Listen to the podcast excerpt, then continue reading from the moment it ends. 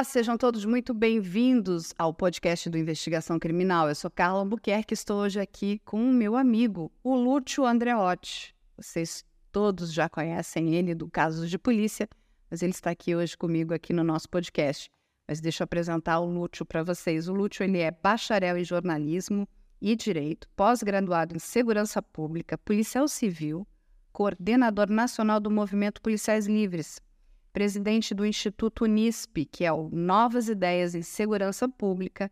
Ele também é assessor parlamentar e colunista do Boletim da Liberdade e autor de dois livros. E hoje o Lúcio está aqui com a gente para falar de um tema muito, muito importante, que é o tema de saúde mental, a saúde mental dos nossos policiais. O que nós vimos nos últimos meses foi muito grave, foi trágico, né? Vários policiais tirando a sua própria vida. Essa é uma questão bastante doída para a nossa sociedade. Né? Nós vimos agora recentemente o que aconteceu com a investigadora Rafaela, em Minas Gerais. E o Lúcio vai explicar para a gente todo um trabalho que esse Instituto Unisp está fazendo. Eu tive acesso a essa pesquisa, uma pesquisa muito bem feita, e a gente vai conversar sobre isso. Seja bem-vindo, Lúcio.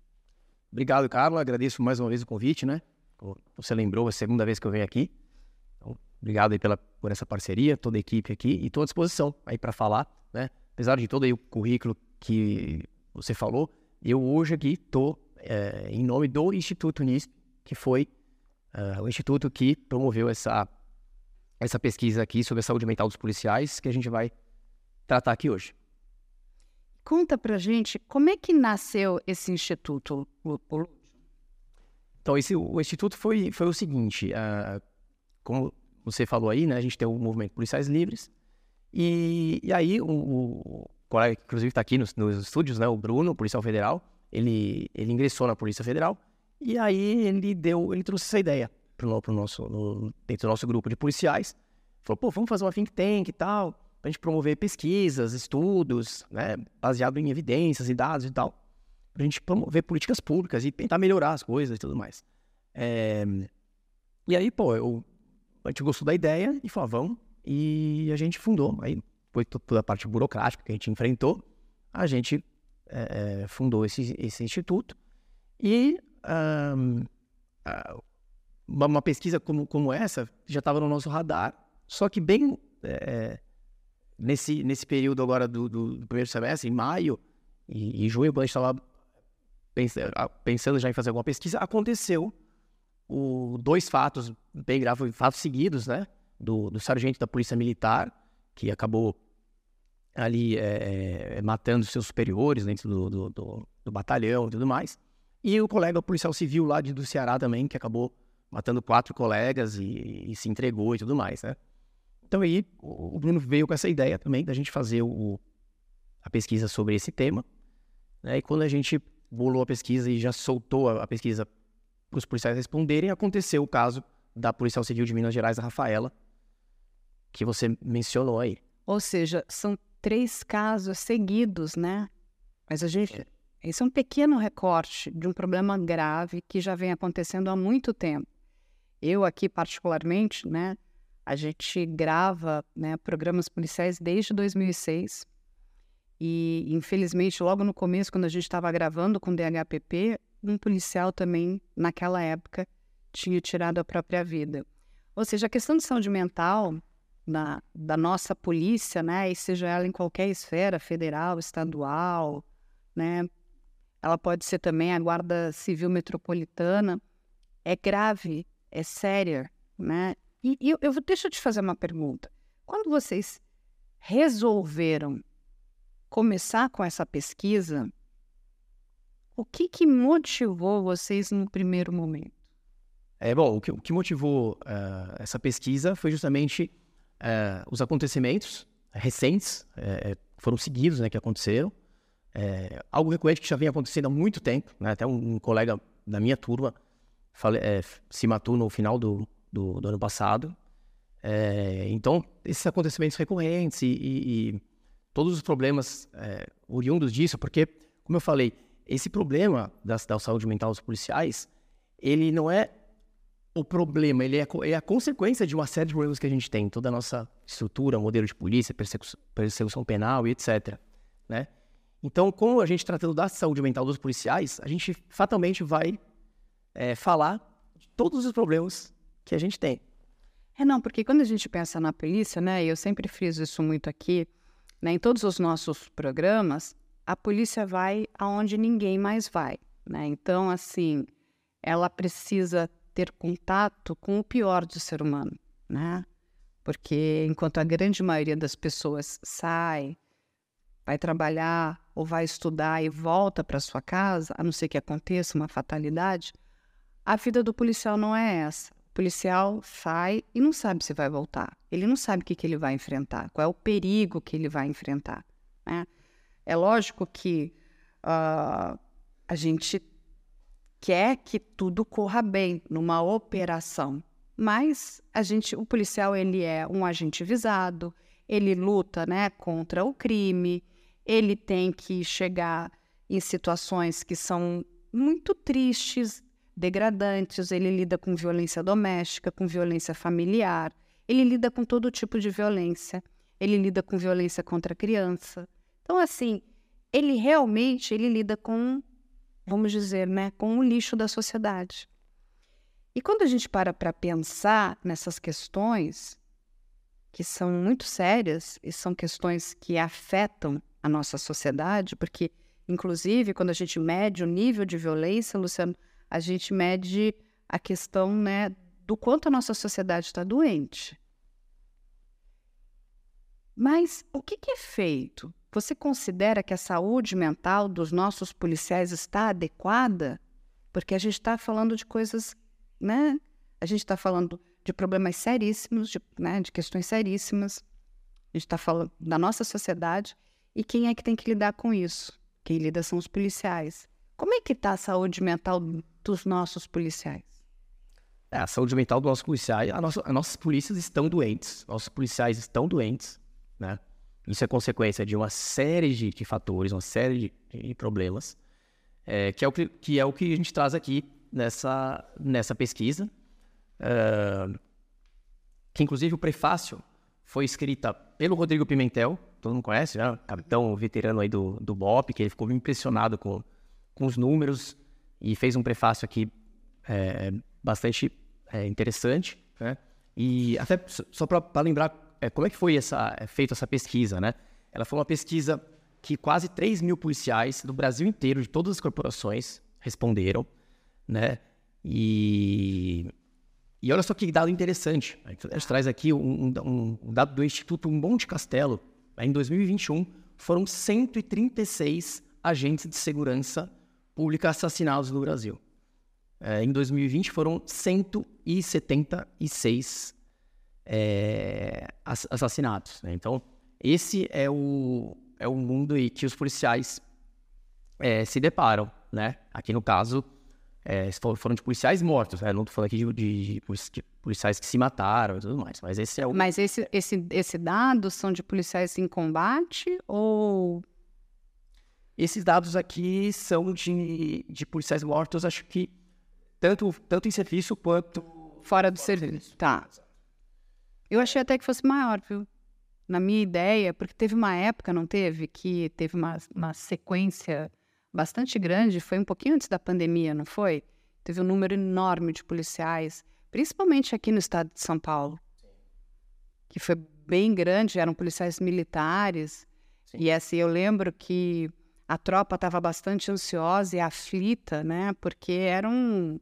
Era assim, praticamente diariamente tinha morte de um policial. Sim, tem alguns, algumas épocas aí que tem uns surtos aí, né? É. A gente lembra, a gente lembra de, de 2006, né, que foi, foi atípico. Sim. 2012 também, que aí foi o ano dos ataques da facção criminosa, que aí pegou outro perfil, né, que eles foram, foram é, os policiais assassinados fora de serviço. Em 2006 foram bem em serviço, né, fardados e tal, em delegacias, batalhões.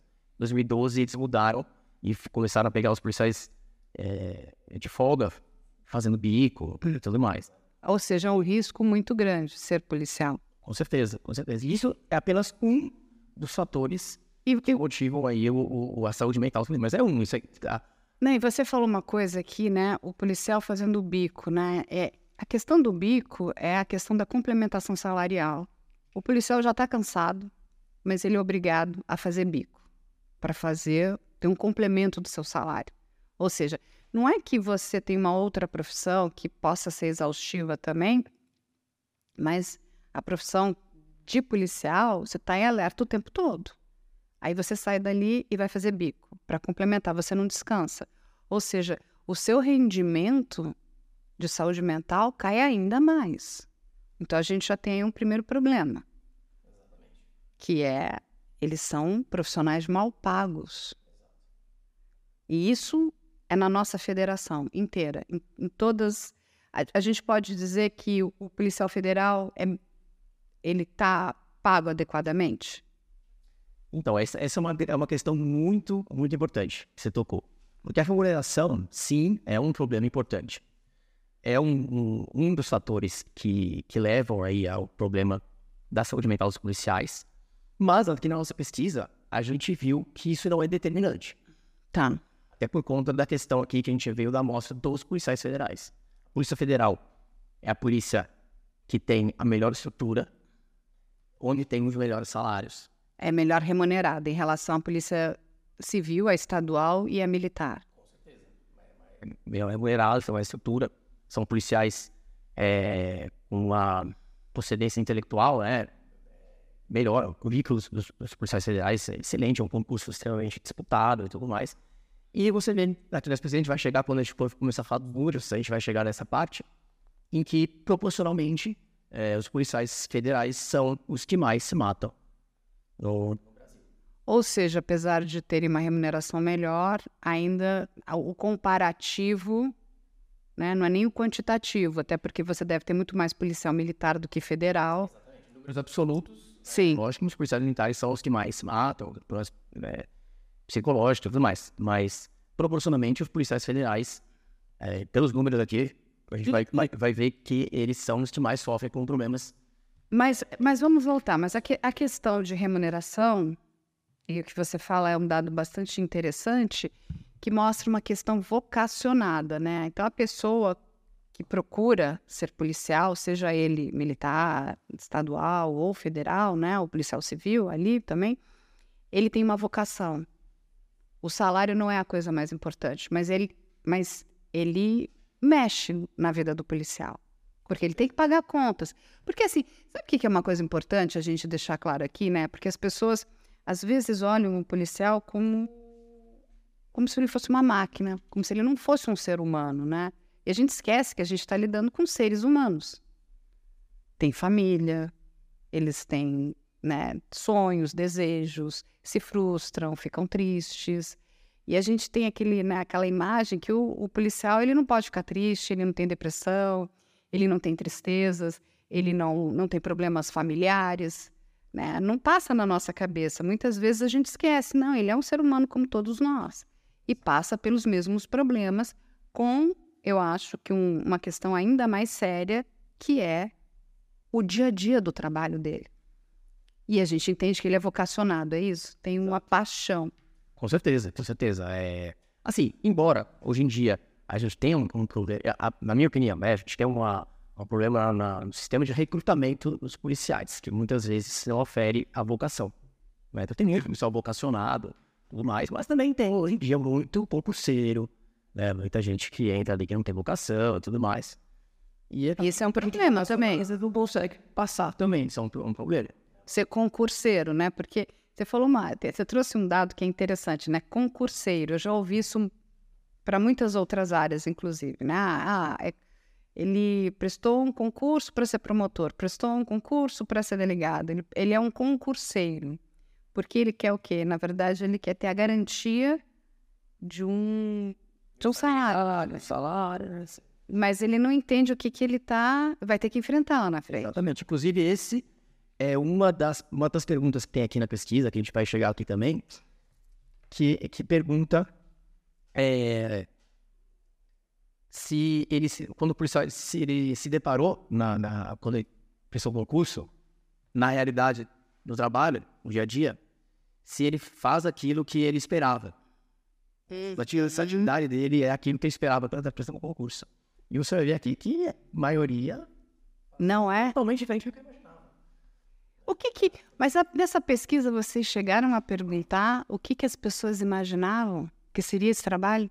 Não, isso a gente não teve essa pergunta aberta, né? Sendo perguntas mais fechadas pra gente ter ali o gráfico. Tá. Mas era um dado interessante entender, né? O que que é esperado. Mas assim, é, é um pouco fácil de imaginar, porque todo mundo que entra na polícia espera uma atividade dinâmica, né? Uma atividade com uma certa emoção. Então você vai fazer uma campana, fazer um grampo, uma infiltração, me dar cana, chutar a porta, enfim, é uma investigação interessante. Só que a realidade é essa. A realidade, isso aí é um é um ponto fora da curva. O cotidiano, mesmo da, da- da atividade policial, né, vamos falar aqui das polícias civis, polícia federal, é muita burocracia, né? É sentado na cadeira, né? Fazendo relatórios e tudo mais, com análise de dados ali, enfim, burocracia ou mesmo, né? É, parte administrativa, né? Ali no aeroporto, em setores administrativos e tudo mais. E o, o cara fica ali na, na, nas casas nas polícias civis, o cara fica com a barriga no balcão, atendendo o público, fazendo um BO que ele não vai dar continuidade naquilo, vai se deparar com É frustrante. frustrante. Aproveita para isso aí. Mas deixa eu te fazer uma pergunta. Mas a burocracia também é importante. Sim, a burocracia é importante para dar protocolos, né? pra- A questão é que é só burocracia, é isso? é, o, é o foco é na forma, né? Ao invés do conteúdo. Porque assim, Investigativa, científica. Exatamente, é isso que eu ia falar. Me corrija se eu estiver errado aqui. O grande desejo de uma pessoa quando ingressa na carreira é poder entrar, mergulhar nesse universo da investigação. É porque eu digo assim, nós trabalhamos do outro lado com jornalismo investigativo e para a gente não é frustrante porque a gente não lida com a burocracia, né? A gente também investiga, só que a gente investiga de uma outra forma, né? A gente não tem, é, vocês têm todo um outro aparato de investigação, né? A gente trabalha com outro tipo de apuração de informação, né? Então, é, e o que você está me contando, que não é isso que acontece. Inclusive, quando a gente fala em burocracia hoje, é, Lúcio, a gente tem tanta tecnologia, né? Porque a burocracia ela poderia ser colocada aí, né, a cargo da tecnologia, né? E deixar o policial livre para fazer aquilo que ele gostaria sabe fazer, que é investigar. O policial está investigando? É, no geral, pelos, pelos números, a gente mostra que o índice de esclarecimento de crime é bastante pífio no Brasil, né? Então, logo, a gente tem um déficit aí na questão investigativa, né? E, e investigar, cara, você sabe bem que você lida com isso. Investigar é uma atividade chata.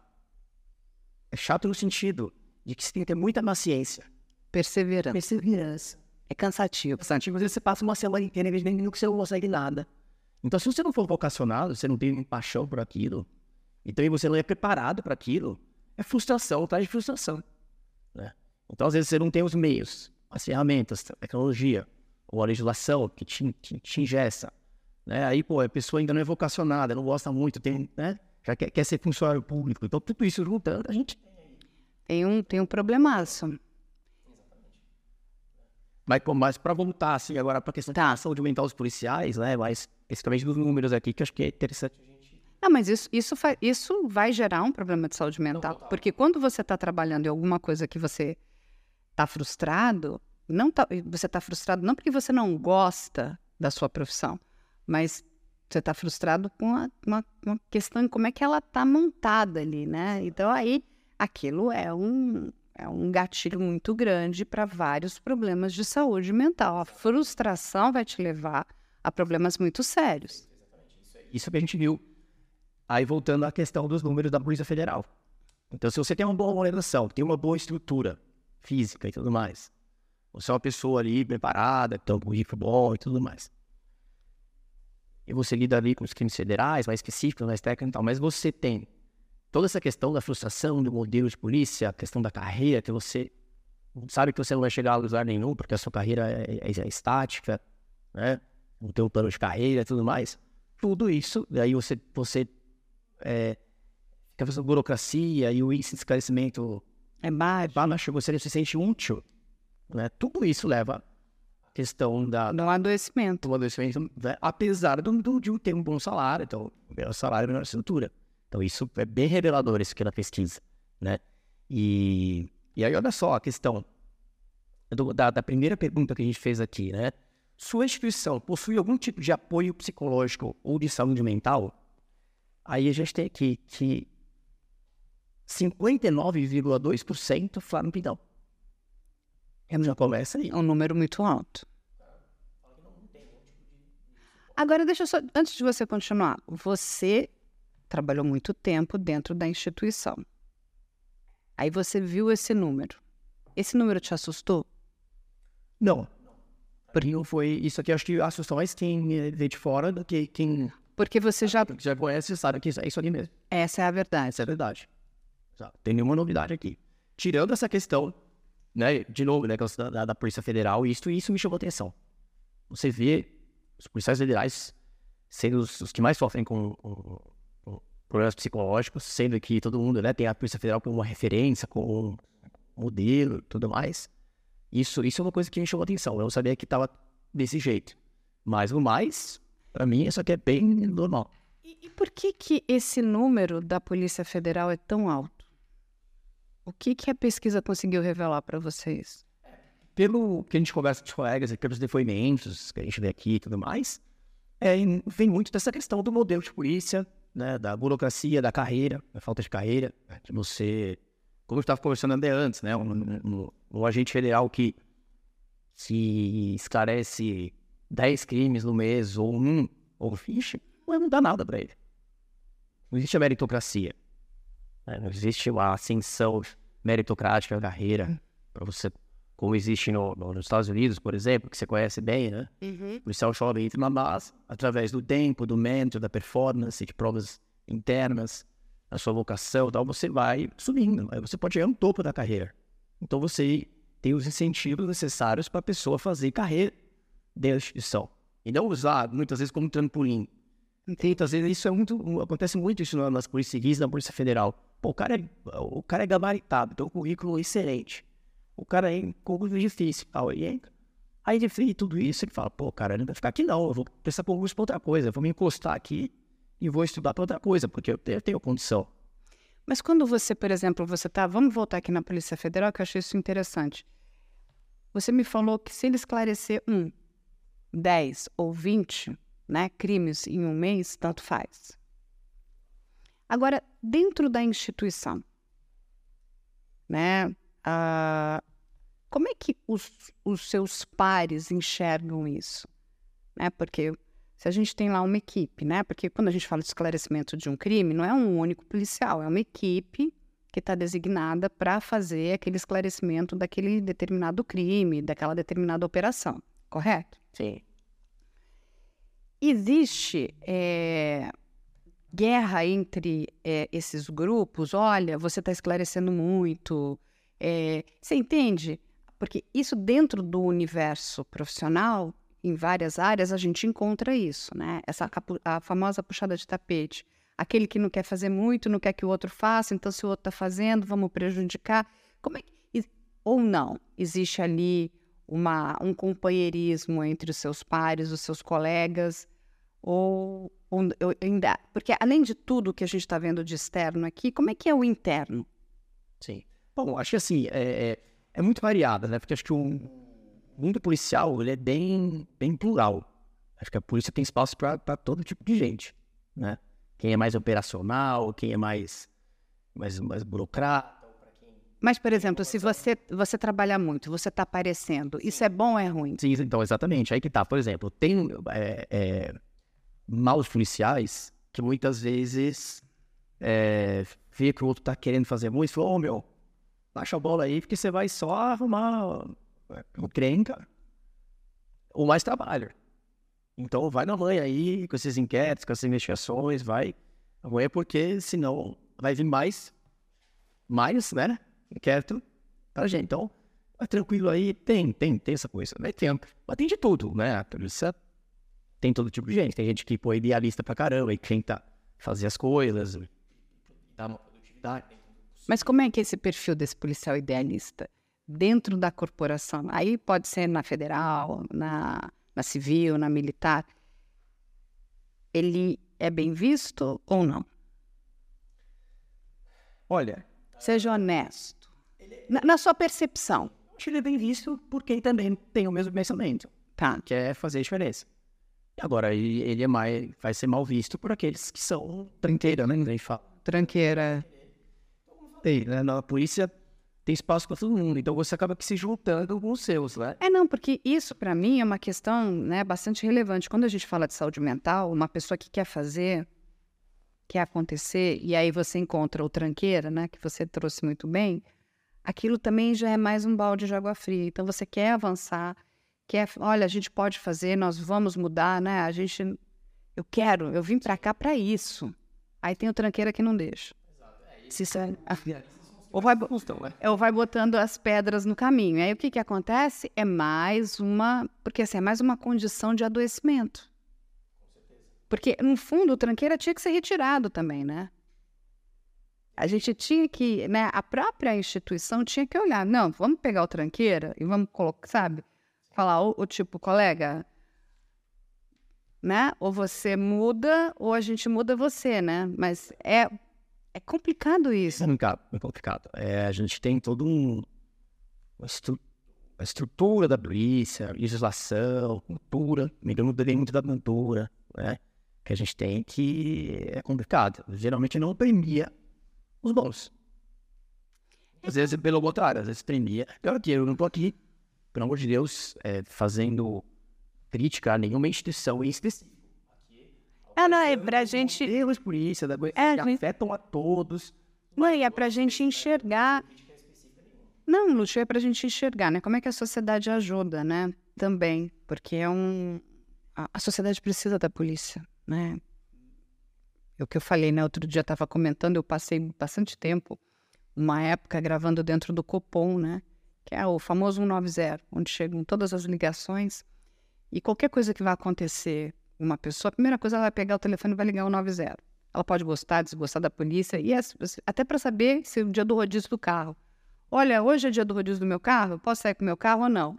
Aquilo é uma, é uma loucura, o que é, assim, vale a pena um dia, né, quem puder, é, entender o que, que é o famoso 190. Então, Os problemas da sociedade desembocam ali. desemboca ali. Policiais, no Copom. Exatamente. É, então, assim, nós precisamos da polícia.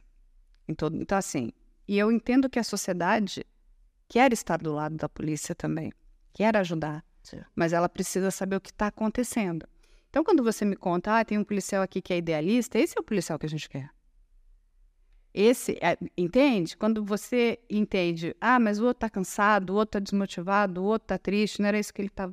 Ah, não é, ele não é vocacionado, ele é o concurseiro. Isso é muito ruim, né? Porque, assim, quando você está falando, inclusive, que eu acho que uma das questões é até são essas pessoas que são colocadas aí dentro, né? Esses concursos são bons e ruins. Porque você está medindo ali, e me corrija se eu estiver se eu estiver colocando alguma informação errada, você está medindo conhecimento, mas você não está medindo vocação. O quanto essa pessoa deveria. Ah, não, olha, ele tirou, ele gabaritou a prova.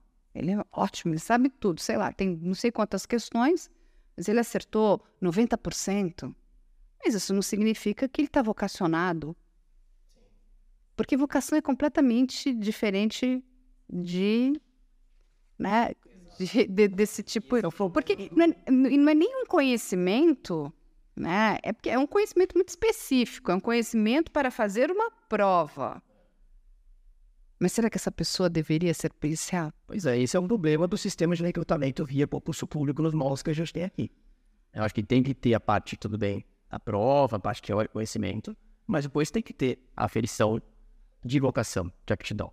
Se não tiver isso, né, lá fora, é assim, o cara não tem o capoeira de polícia, né, não tem o tirocínio, não tem, vê o que o cara não é, esse cara não tem nada a ver com polícia, ele já é eliminado, ele não dá esse ônus pro Estado, né, essa, esse, esse, é, é custoso você formar policiais. Os Muito. caras começarem a ir, usar como trampolim, Ou ficar lá é infeliz, né? Na infelicidade dele, adoecendo os outros policiais, né? Porque isso também é um problema de adoecimento. E aí entra o segundo aqui, a segunda pergunta da, da, da pesquisa, que é você apresenta ou trabalha com algum colega que apresenta sinais de problemas psicológicos ou psiquiátricos, é assustador. 78,3% diz que sim. Meu A maioria absurda que trabalha do lado de um, de um cara que tá 78%, vírgula 3 que apresenta ou trabalha com algum colega que apresenta sinais de problemas psicológicos ou psiquiátricos. É muita coisa. E aí, aí, aí vem cá. Como é que funciona isso, né? A instituição, é aí independente se é Polícia Civil, Militar, Polícia Federal, Guarda Civil Metropolitana, a nossa área de segurança, ela tem um atendimento adequado para que essas pessoas possam recorrer? Porque, de novo, é, tratamento psicológico, saúde mental é algo muito sério, é algo muito importante. Né? A gente, eu sempre, eu, eu digo, feliz é aquele que faz né, terapia, porque você, a terapia cura pela palavra, é importantíssimo. Como é que é isso? A gente tem isso? Que as- Porque esse número é alto. é, muita gente, muitas pessoas não sabem se tem ou tem, né? É, não sabem como, como chegar nesses setores, ser atendido. Não é uma coisa falada da polícia, uma coisa que é próximo do policial. O policial tem que ir atrás. É muitos, muitos depoimentos aqui dizem que os policiais eles têm medo, receio de falar que tem problemas psicológicos ou estão com pensamento suicida e tudo mais, por medo de ser é, punido, perseguido. Que triste. Então é bem, é bem assustador. Aí tem aqui, ó, se você ou algum colega precisar de ajuda psicológica hoje, você sabe como proceder? 57,9% diz que não. A mais da metade não faz a menor ideia de, de como fazer se tiver algum problema. Gente, é muito, muito, muito alto. E aí, mas na tua experiência, né, com as informações que você tem, a gente tem um departamento de ajuda psicológica dentro da polícia? Aí depende muito do estado, né? A gente tem estados que tem. É, Inclusive, acho que Mas tem é bom ou tem, inclusive de, de psicólogo policial. mas é bom ou é para inglês ver?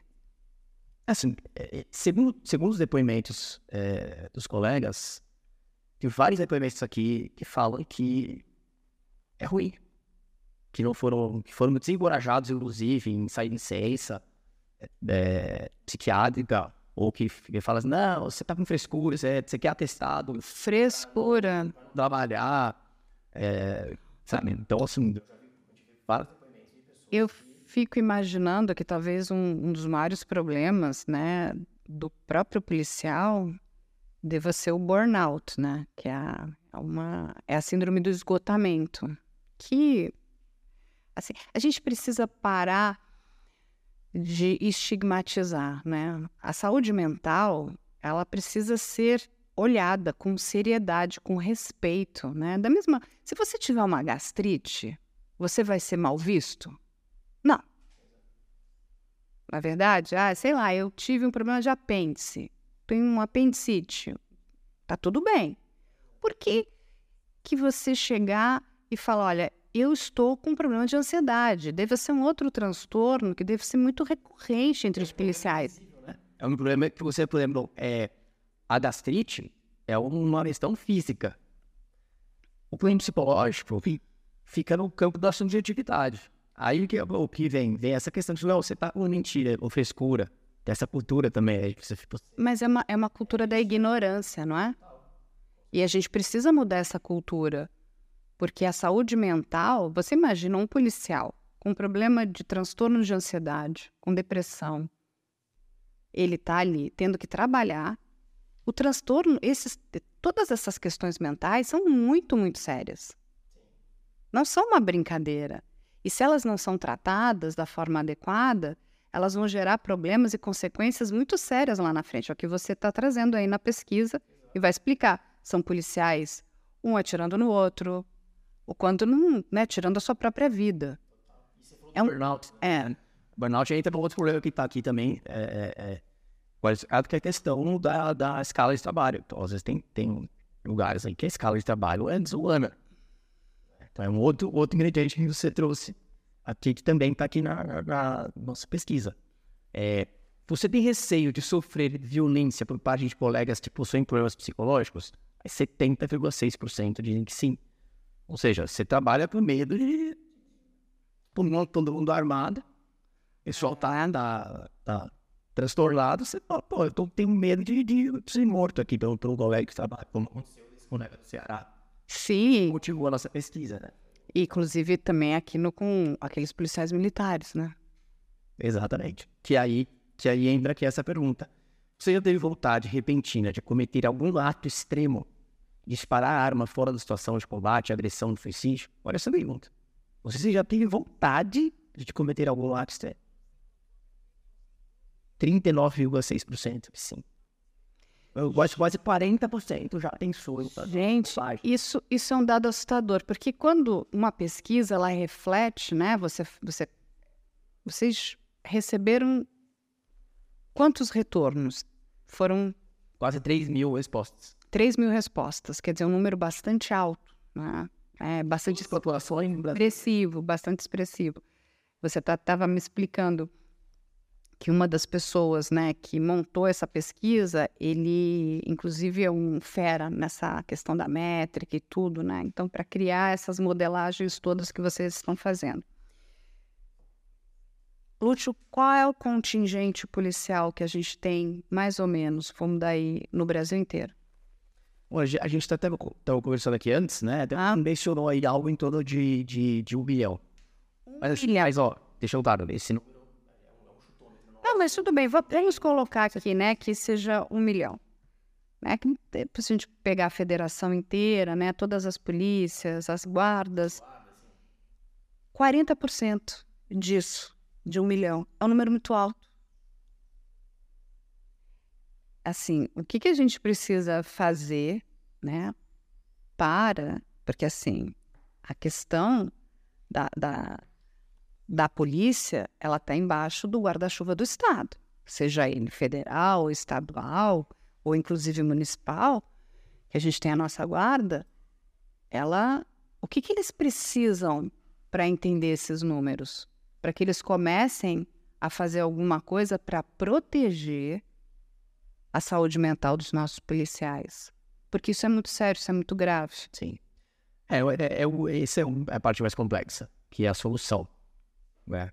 Então, assim, tem a, a, a remediação. Você remediar é, ah, dar suporte psicológico, acompanhar o policial e tudo mais. Isso é para remediar. Mas agora, e para evitar? A prevenção. O principal é a prevenção. Sim. Né? E agora, a prevenção, que é, é bastante complexa. Porque vai entrar em todos esses itens que a gente já falou até aqui e outros que a gente ainda vai falar. Então, tem remuneração, estrutura, material, estrutura aí, carreira, modelo de polícia, burocracia, é, assédio, é, tem uma série de, de, de, problemas que geram isso aí. Então a gente tem que mexer na estrutura, a gente tem que mexer na, na base, na raiz do problema, para que esse, essa consequência não apareça. Porque isso aqui não é um problema, isso é a consequência de vários problemas. É. Que acaba se tornando um grande problema, que é a saúde mental dos policiais.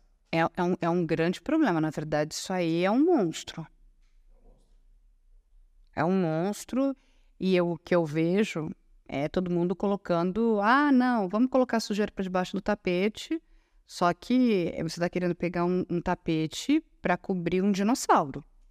E o recorte da sociedade. A sociedade está doente psicologicamente. E tá. o policial é nada mais é do que uma parte da, da, da sociedade. Então não seria diferente. Até antes da gente continuar, por que, que você acha que o, que o Estado ignora isso tudo? Olha, é uma boa pergunta, Samuel. Eu não me sinto à vontade de falar pelo Estado, não estou falando de Estado. Não, é, é porque é, é, é, é, um, na verdade, assim, né, é uma opinião sua particular. Por que, que você acha que isso é ignorado? Porque está sendo ignorado. A gente não vê nada sendo feito. O que é feito é, é, muito pouco, né? Ah, tem um pouquinho, sabe, assim, parece aquela coisa do, do puxadinho. Ah, dá um puxadinho aqui, vamos não sei o que lá. Ah, não, daqui a pouco... Não, não tem uma, é o que você falou. A gente precisa prevenir.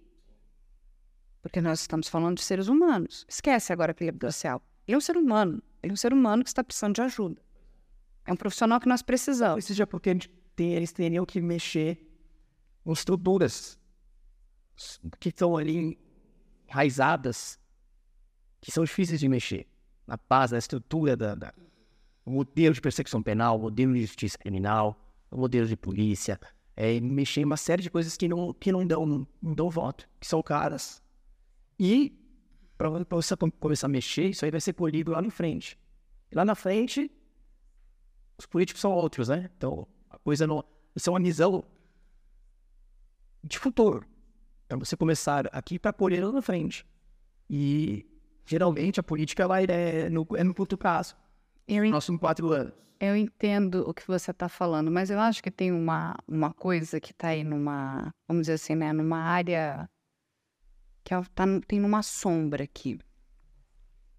Quando eu vendo você falar e toda essa estrutura, né, todas essas informações que vocês coletaram, me lembrou, né, e assim, a gente ainda vive, pode me corrigir, por favor, é numa sociedade que é muito machista. A polícia ainda é né, um setor que ainda abriga majoritariamente homens. E a gente vem de uma cultura que o homem, ele é, tipo, tem que ser forte, ele não, ele não pode adoecer, é, ele, já, ele não pode adoecer. A doença mental, então, menos ainda. Você entende? Tem toda uma cultura muito negativa que a gente precisa quebrar. Entende? Assim, tem. É, assim, não, homem não fica doente, homem não tem isso. É coisa. Quando você fala, isso é frescura, né? Então, assim, como se o homem não puder. E mesmo que fosse uma frescura, o homem também pode ter frescura. Tem aquele teu dia que você acordou com vontade de ter frescuras, né? Porque, assim, de novo, somos humanos. Humanos, independente do nosso gênero, nós somos humanos. Mas a gente ainda vem com uma mentalidade que é, assim, praticamente.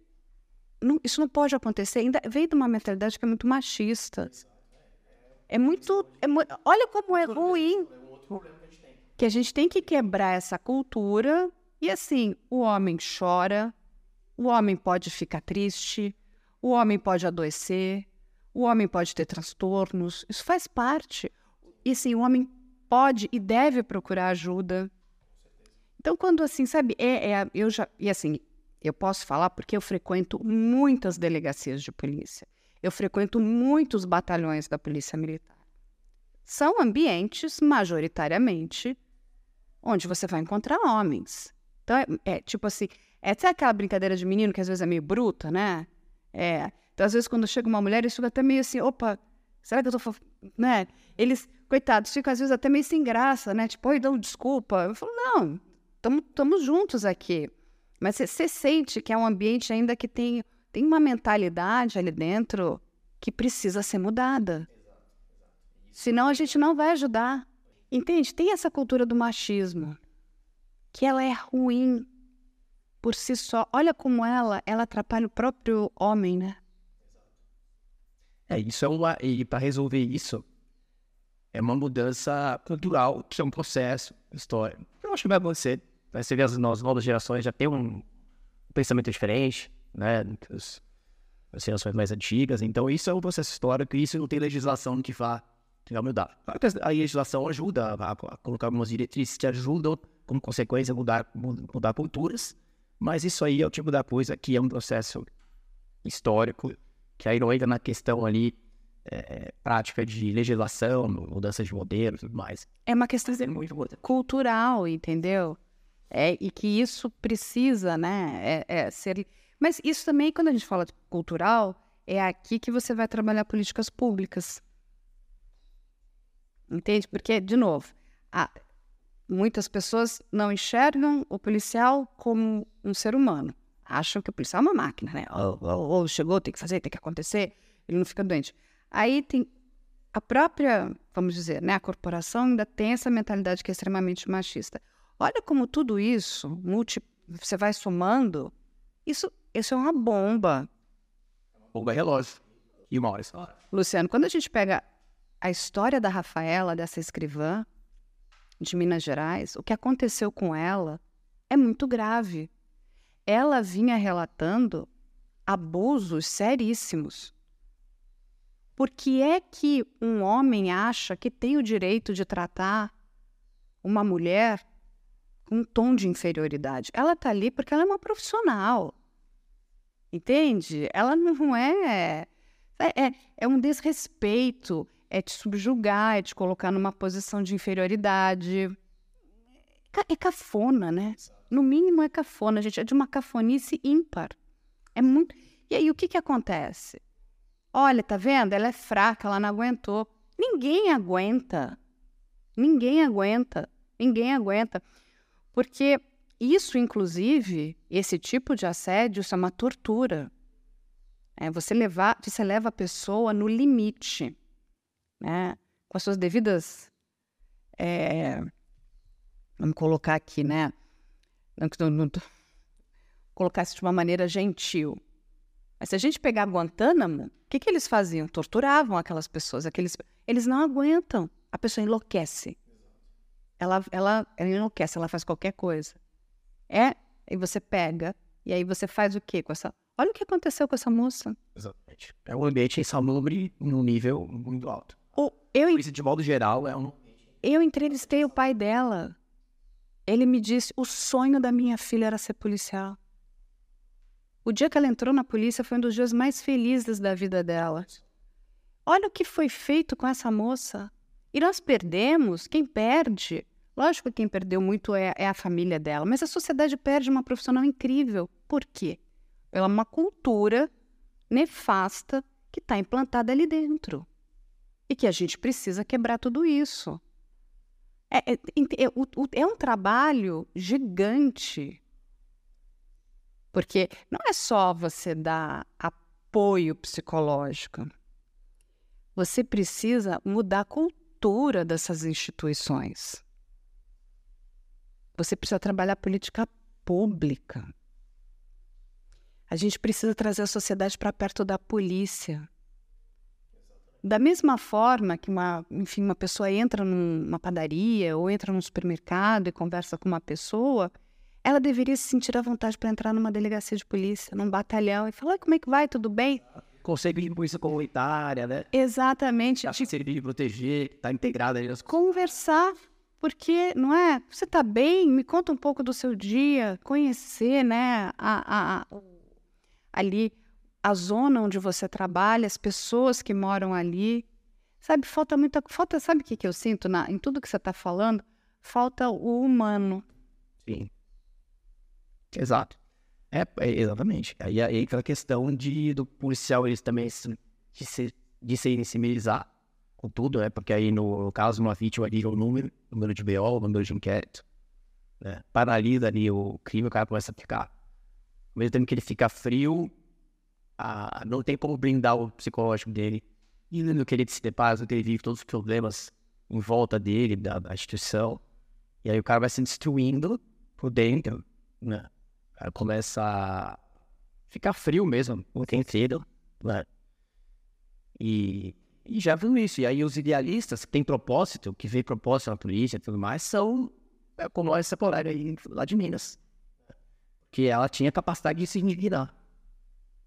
Você perde a capacidade de se indignar, você vê um, um funcionário público, um burocrata ali, que você fala, não, vou entrar tal hora, sair tal hora, fazer entre o arroz com feijão. Não quero. O cara se brinda. Já não está mais preocupado com o outro, com a vítima com, com, com investigação, com crime, nada. O cara faz ali o esquejão.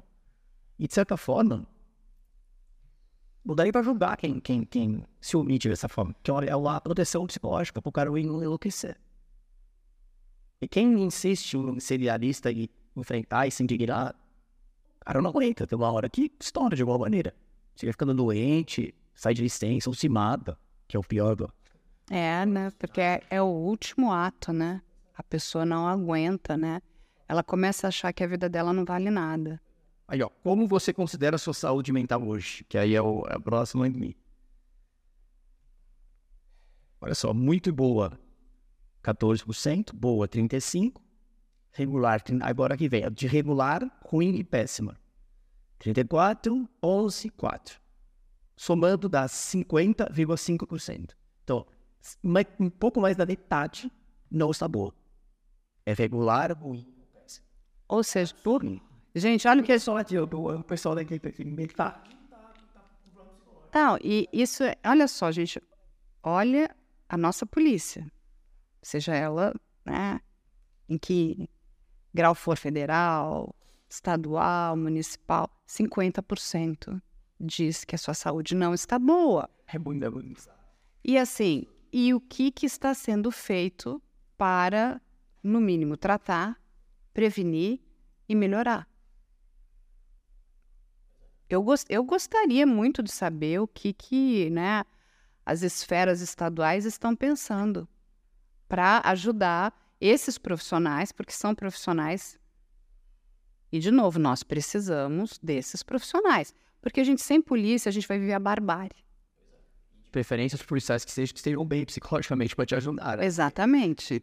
O policial tá pior que a vítima, já, já tem um grande problema aí. Né? Inclusive, teve a Lei Orgânica Nacional das Polícias Civis, que passou na Câmara dos Deputados agora na semana passada, ele traz é, essa diretriz de, de, dos estados terem o setor de saúde para os policiais. Então, tem estados que já tem, não vai mudar nada, e tem estados que não tem. Então, isso vai ser uma. uma... Mas que vai ter as polícias, vai ter um setor de saúde para os policiais. Mas tem que ter e tem que ser bom. E tem que ser confiável. Entende? Tem que ser confiável.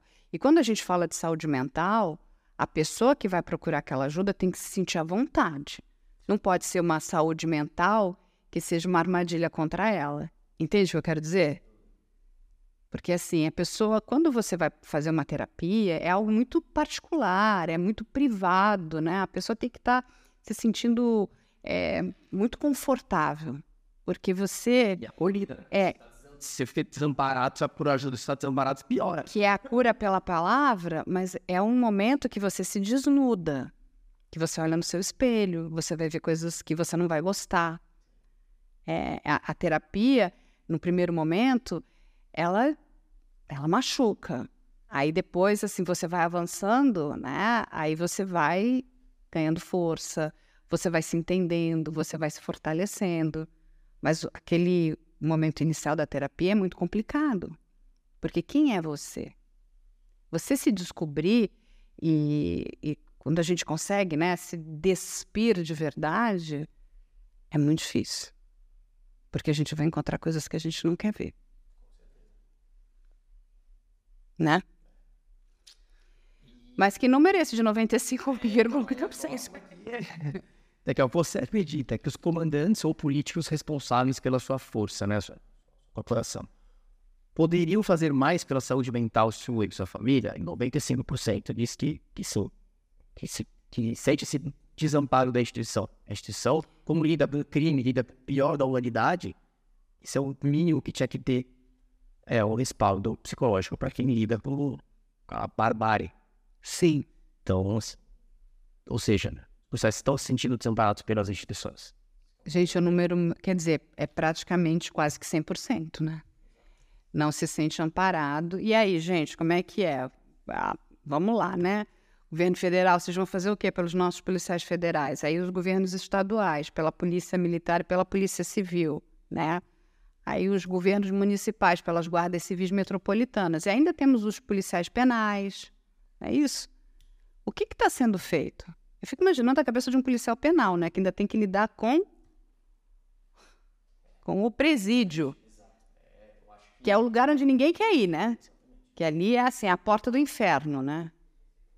Esses números aqui, quando a gente chegar aqui nessa parte, você vê que os policiais penais sofrem bastante a questão psicológica, porque eles lidam é, ali com um lugar muito tenso, né? na tensão que é um presídio, com gente da pior qualidade, que é, pensa que é poder fugir. Claro, tem maldade.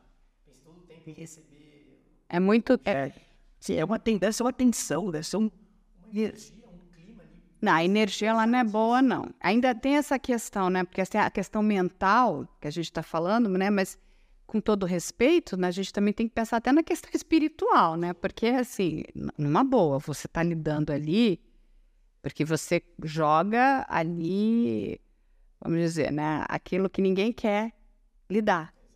E aí se vira, você que se vire para quem, quem é que se vira? É o policial penal. É, polícia penal, realmente, assim, eu tenho uma admiração por eles, porque eles lidam com, um submundo ali que não consigo nem imaginar. Só se o pouco que eu tive contato com carceragem, em delegacias, né, que, que o pessoal ficava lá, os presos ficavam pouco tempo ali e tal. Ali só de você chegar perto daquele, daquele ambiente já era pesado. Imagina você lidar né, cotidianamente com essa, com essa rotina com presos, assim, terrível, terrível. Chocante. É chocante. Uma, uma próxima pergunta aqui, que foi feita para os policiais, é, você acredita que a estrutura da carreira policial de sua instituição e sua relação com os superiores é prejudicial para a sua saúde mental? É... Sim, 75,9%.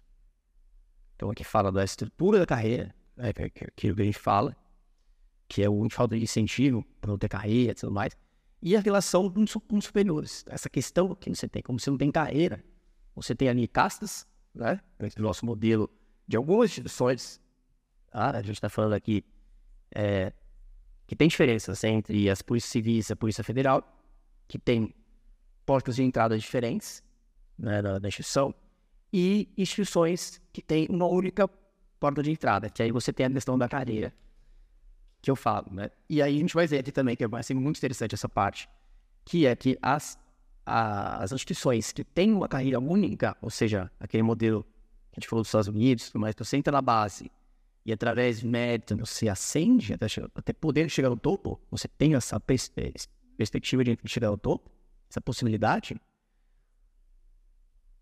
a saúde mental dos policiais é melhor. Já nas polícias militares, polícia civil e polícia federal, afeta, essa questão afeta muito o, o autoestima e a saúde mental do, do, do, policial por não ter essa questão da carreira. Pois, dois, ou seja, a gente não tem um plano de carreira para o policial. PFE é a polícia mais saudável. Deixa eu ver aqui os números. Você ver que a, a, PRF é a mais saudável.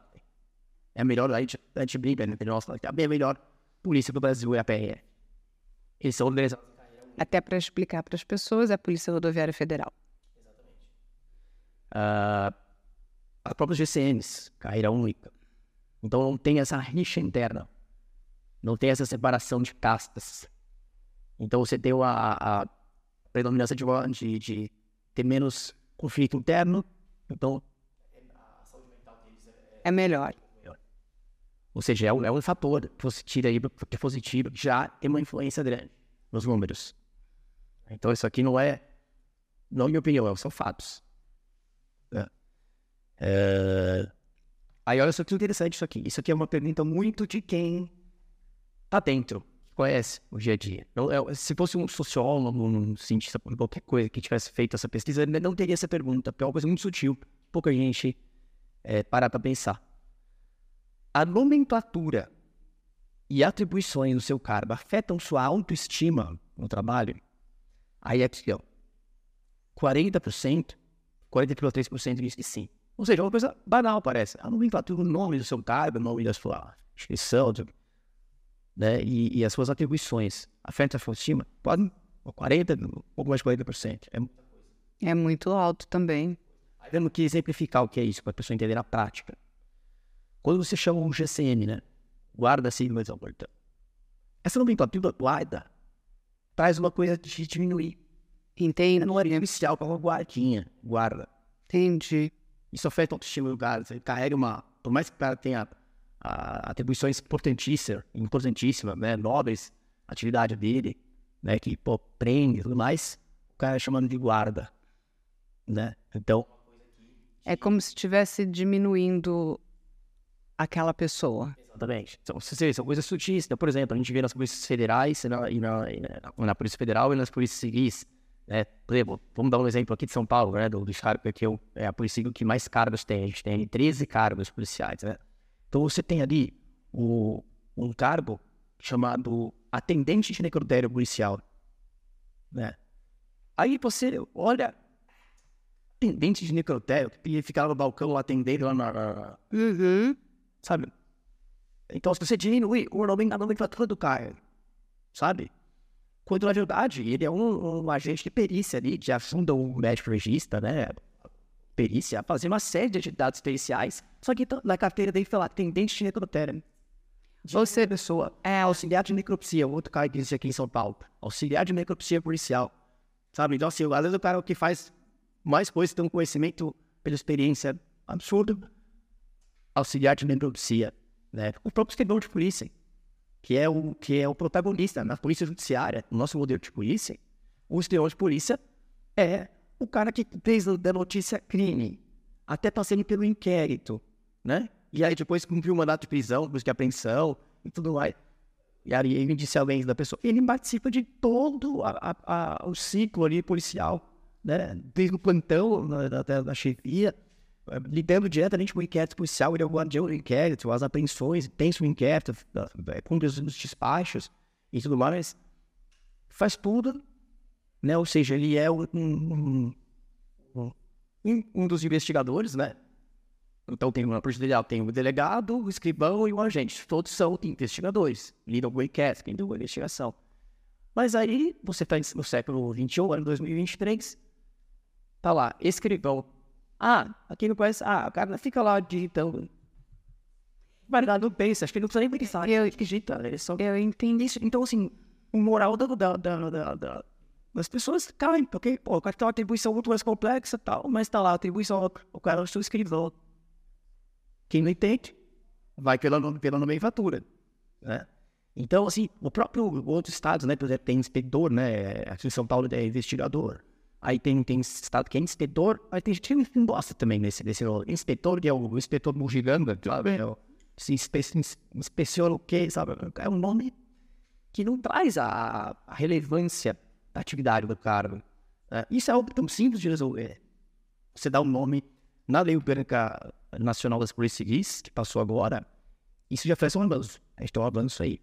Uh, uma reestruturação dos cargos, né? E a Lei Orgânica traz que as Polícias Civis vai ser uma, vai ser uma identidade, vai ter uma identidade nacional, vai ser um padrão. Não vai ter essa bagunça que é hoje, né? Que é que o lugar oficial de cartório, muito escrivão, é o investigador, inspetor, agente, comissário, antes de momento é pô. O cidadão tem, tem até dificuldade de entender. É, o que, que é você, né? Que é você que faz e tal. Então agora... Quem que eu procuro? As polícias civis vai padronizar. Então as polícias civis vai ter o delegado de polícia, o oficial investigador de polícia e o perito. Né? Então, pô, oficial investigador de polícia já é um nome mais bonito, mais... Não, é, e tem toda a liturgia Sim, é lógico. As pessoas, é, elas querem ter orgulho da sua profissão, entende? É uma questão do orgulho, porque assim, eu quero chegar e eu quero me apresentar, né? É assim, porque você se apresenta para a sociedade, né? Você vai conhecer uma pessoa, de repente você vai se relacionar, as pessoas perguntam o que você faz, você quer ter orgulho daquilo que você fala, né? Você está lá o seu, conversando com o seu filho, com a sua filha, você quer ter orgulho quando você conta aquilo que você faz. Então, então assim, eu entendo isso. Isso também é, esbarra na questão psicológica e emocional. Porque se você entende que aquele nome está ligado a algo que vai te inferiorizar ou é porcaria, aquilo mentalmente você está jogando aquilo de novo. É Exatamente, neurolinguística. Ou, ou eu me sem poderes dela. Ou eu me sinto o máximo, ou eu me sinto o mínimo. E, e assim, é algo tão simples. Isso que você está me falando é algo tão simples. Porque isso se resolve rapidamente. Você reestrutura, vamos retirar isso aqui, né? Tudo que pode ser negativo, tudo que vai trazer um prejuízo, inclusive emocional, e vamos arrumar, porque isso aí é coisa muito simples. Deveria ser, né? A gente sabe que existem lobbies, sindicatos, né? Às vezes tem questões ali fascistas que falam assim, não, mas pô, peraí, tem uma questão cultural muito forte, porque essa, essa questão do, do, do escrivanato, por exemplo, um cartório, uma coisa que vem ali no tempo do Império, tal, que está enraizado muito no Brasil. Então, você vai, vai mexer nisso, o pessoal fala, mas peraí, mas quem é que vai tomar conta da burocracia? Então, peraí, não, não mexe isso aí não, deixa isso aí.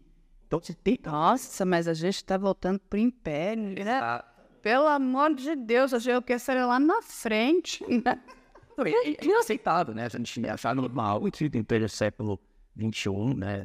A gente ainda tem essa mentalidade, né? Era da tecnologia, da é. inteligência artificial, da roubo. Ah, mas aí a gente... A gente, a gente cria um museu, fica bem bonito, aí você conta a história, né? É, é legal, para isso que serve, né? Você conta, bota lá no Museu da Polícia como começou e aonde estamos, não é? Aí a pessoa vai estudar, isso é bacana para os livros de história, né? Para os historiadores. Mas eu acho que, assim, tá mais do que na hora da gente prestar atenção naquilo que é importante. Se isso é de fato está mexendo com a saúde mental do policial, isso precisa ser mudado. Isso é simples, isso aí eu não vejo qual é o problema. É. Você modernizar, mudar uma nomenclatura, isso é nada, não é nada assim. É. Já dá um upzinho na, na, né? Inclusive, uh, em Minas Gerais, estava uh, tramitando a lei orgânica da, da Polícia Civil, uhum. trazia já essa modernização que, que a, a lei orgânica nacional trouxe, está tá trazendo agora no texto, né? E, e foi, e foi uma, uma, batalha muito grande, teve muita resistência contra isso, até que não prosperou. Infelizmente, em Minas Gerais não prosperou, né? E inclusive, é, a gente pode até dizer, né, que a, a colega Rafaela, se essa, esse projeto tivesse prosperado, tivesse modernizado a lei orgânica, tivesse dado esse, esse inje essa injeção de ânimo, ou talvez ela repensaria, pensaria duas vezes antes de, de, de praticar isso, né? Sim. Foi um banho de arma fria para os policiais civis em, em, boa parte né, dos processos civis de Minas, quando essa lei orgânica não, não prosperou lá. Né? E, infelizmente, a colega veio a, a cometer o suicídio e talvez isso tivesse evitado. Sim. E aí tem aqui, olha, um, uma parte que eu queria até trazer, né, dessa pesquisa que vocês fizeram, já que a gente está nessa questão aqui que é bem importante, que é de um, é um relato eu vou ler um pedacinho do relato aqui, ó. Olha, olha, olha o que ele fala aqui, ó. Um amigo, também policial militar, me contou que certa vez sua filha lhe perguntou qual o cargo dele na polícia. Ele, muito constrangido, disse que era soldado.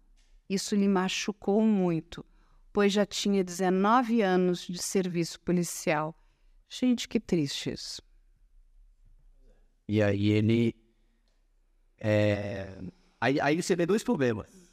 A questão da carreira, em que ele não conseguiu avançar.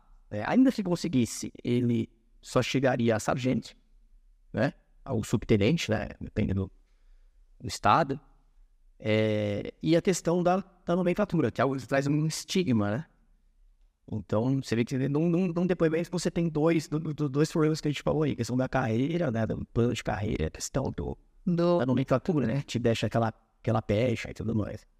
É, isso precisa ser repensado assim, com urgência, com brevidade. Essa questão da nomenclatura, eu acho que é algo simples de ser resolvido, né? É, é só ter um pouquinho de, de boa escuta, né? Os, quem está aí, né, cuidando, né?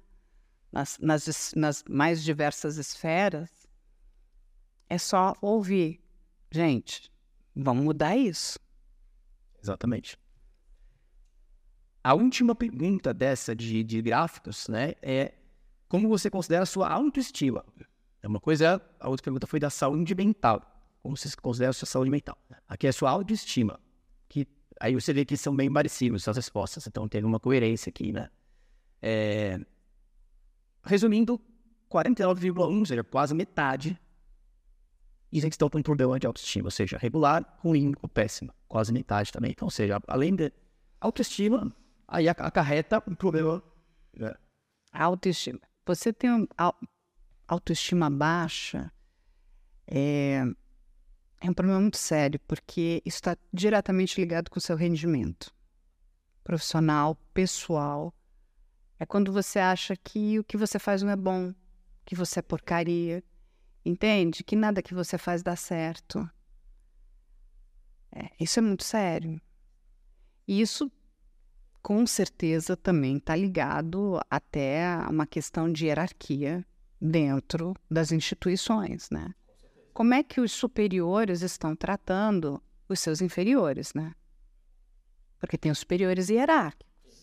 tem aquele, né, que é incrível, que puxa todo mundo, vambora. Que é líder, né? Exatamente. Isso, você ser chefe é uma coisa, é líder é outra. E tem o outro que está sempre destruindo todo mundo. Veja a casa de Rafaela. Que realmente esse é devastador. Entende? Então, é uma outra questão que é própria, né? Os, os gestores no nível macro precisam enxergar isso. Né? E, de novo, isso aí é uma questão muito simples. Porque quando a gente fala, né? Até para explicar para as pessoas, quando a gente tem um diretor, né, um divisionário, um seccional, que são os líderes né, da Polícia Civil aqui, eles são escolhidos, eles são colocados lá. Essas pessoas precisam, inclusive, ser bons líderes, que pegue aquela equipe toda e fala, gente, vamos embora que a gente vai fazer, a gente vai virar isso aqui.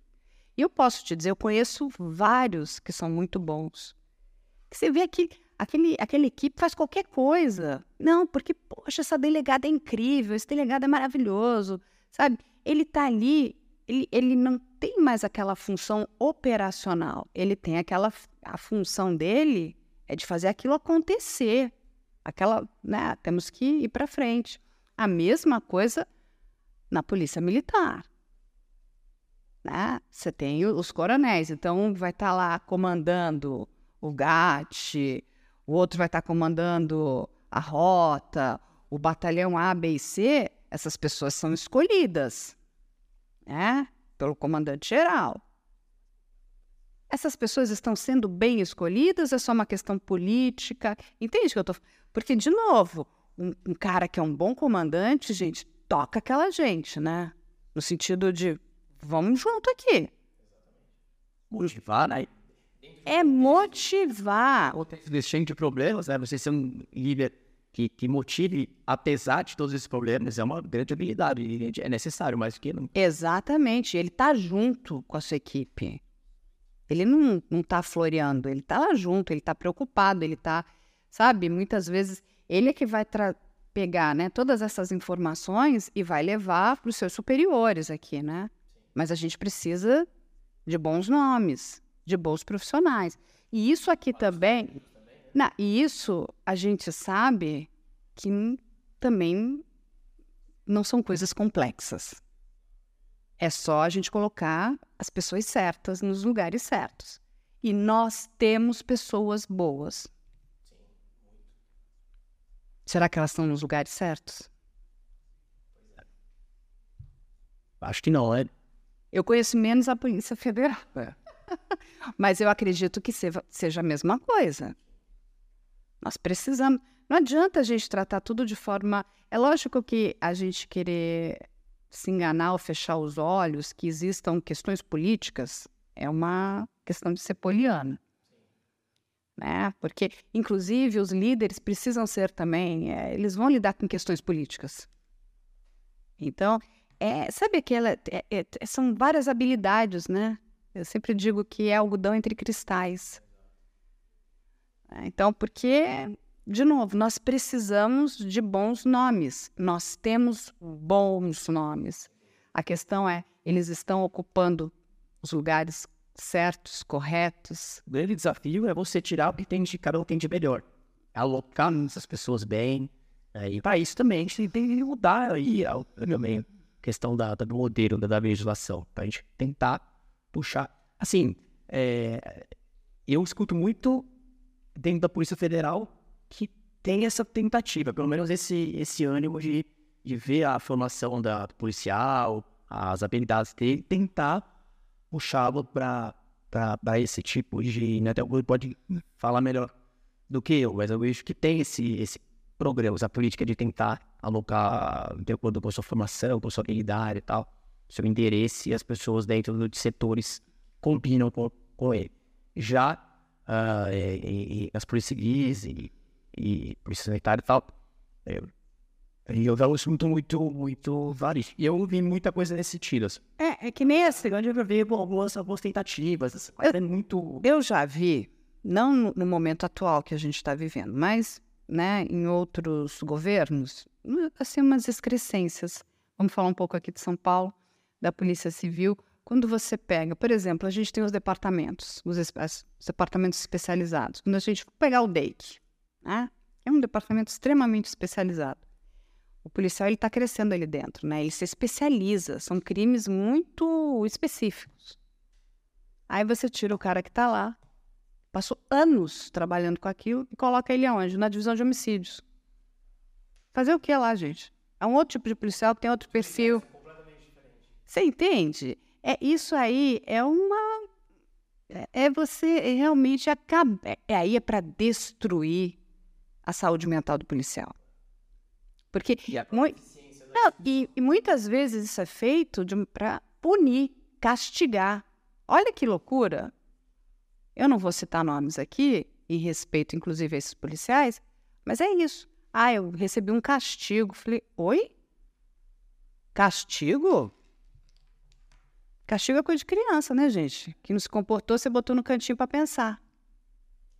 É triste. Isso é outro fator que leva à piora da saúde mental dos policiais. Né? Você vê que já vai conversando aqui, aí vários itens entrando aqui no balde, né? E, é, e a gente está falando, de novo, de um de uma organização, né, que é a polícia, né, que é muito, muito, muito importante. Esse, esse tipo de coisa não deveria existir. Eu sei que existe. Também é, de novo, é querer ser poliana, achar que isso vai acabar. Não, não vai. Mas a gente precisa trazer a sociedade, a imprensa, né? A gente precisa mostrar isso que está acontecendo de forma séria, né? E não é aqui é, para punir ninguém ou fazer, né? Vamos é, fazer a, a inquisição de nomes, não é nada disso. Mas é mostrar, isso precisa ser mudado, isso precisa ser modernizado. As informações que vocês trazem são coisas que aqui muito simples. Vamos é, modernizar, vamos trazer bons profissionais para cuidar da saúde mental dos nossos policiais.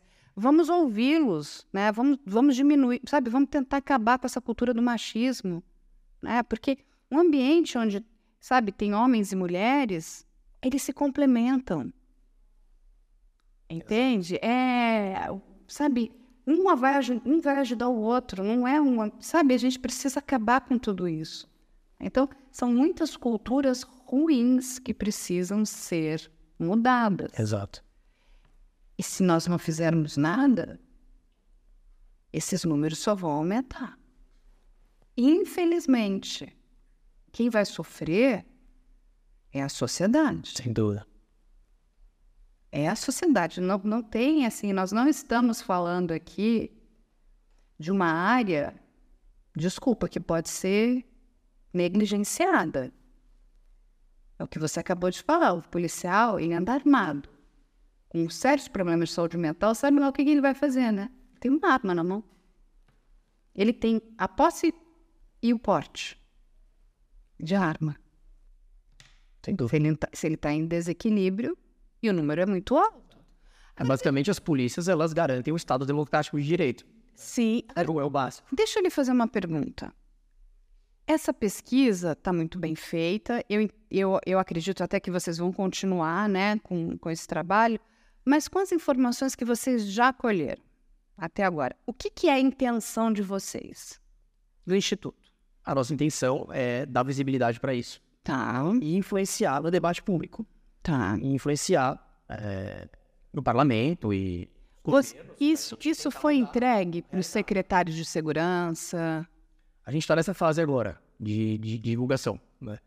Então acho que aqui a nossa presença aqui acho que vai, vai ajudar tem muito a gente funcionar isso, né? E a gente tem sim o interesse em, em alavancar nosso nosso nosso instituto para isso chegar o mais longe possível e a gente ter começado a ter voz ativa, né? Como, como outros institutos têm, que existem, né, que fazem trabalhos parecidos, né, centros de pesquisa e tudo mais, como o Fórum Brasileiro de Segurança Pública, Instituto, é, Instituto Sul da Paz tudo mais. Tem até um instituto muito é, interessante, né? Que é onde eles estão, inclusive, trabalhando agora o Estatuto da Vítima, que é o pró-vítima também. Porque o policial, nesse caso, é vítima. Sim. Perfeito. Ele é vítima. Exato. É, inclusive, aqui, né, é, a gente fez uma pergunta em que o policial ele, ele poderia selecionar é, é quantas opções aqui ele desejasse, né, como causas do, dos problemas psicológicos dos policiais. Tem uma lista de pontos e aí os policiais podiam tincar, né, os pontos que eles entendem como causas, né. Aí eu marquei aqui os, os, os maiores, o Tá. número de policiais Conta pra gente. colocaram mais, né? Mais de 50%, digamos assim. Então, ó, mais de 50, 57,4% dos policiais que responderam colocaram jornada de trabalho excessiva. 71,6% colocaram também risco de sofrer punições pelo exercício do dever legal, processo administrativo, etc. 72,6% falta de perspectiva em melhorar as condições de trabalho. 65,6% medo de ser punido injustamente pela instituição.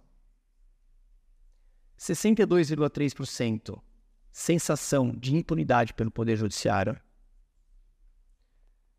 54% cobrança excessiva pelos órgãos de controle, corregedoria, MP, Judiciário. 74,5% remuneração insuficiente. 59,2% plano de carreira ruim sem perspectiva de ascensão por mérito. 49,9%, 50% excesso de burocracia e pouca solução de crimes. Ou seja, o policial Ele não tá conseguindo fazer o trabalho dele. sabe, é, desmo- desmotiva. É horrível, porque você quer. Quando, por exemplo, vamos pegar aqui a gente, né? A gente toca um projeto. O que, que a gente quer, né? Um produtor do audiovisual. É que aquele projeto se, né, termine para você exibi-lo. Se você começa um projeto e não termina, isso desmotiva. Quando você diz que a solução de casos é baixa, deve ser muito horrível para o policial. Ele fala: o que, que eu estou fazendo aqui? Se sente inútil, né? Ah, tem tu- assim, a, a sociedade, né, aquela, a população vem, nos pede auxílio e a gente não consegue ajudar. Exatamente.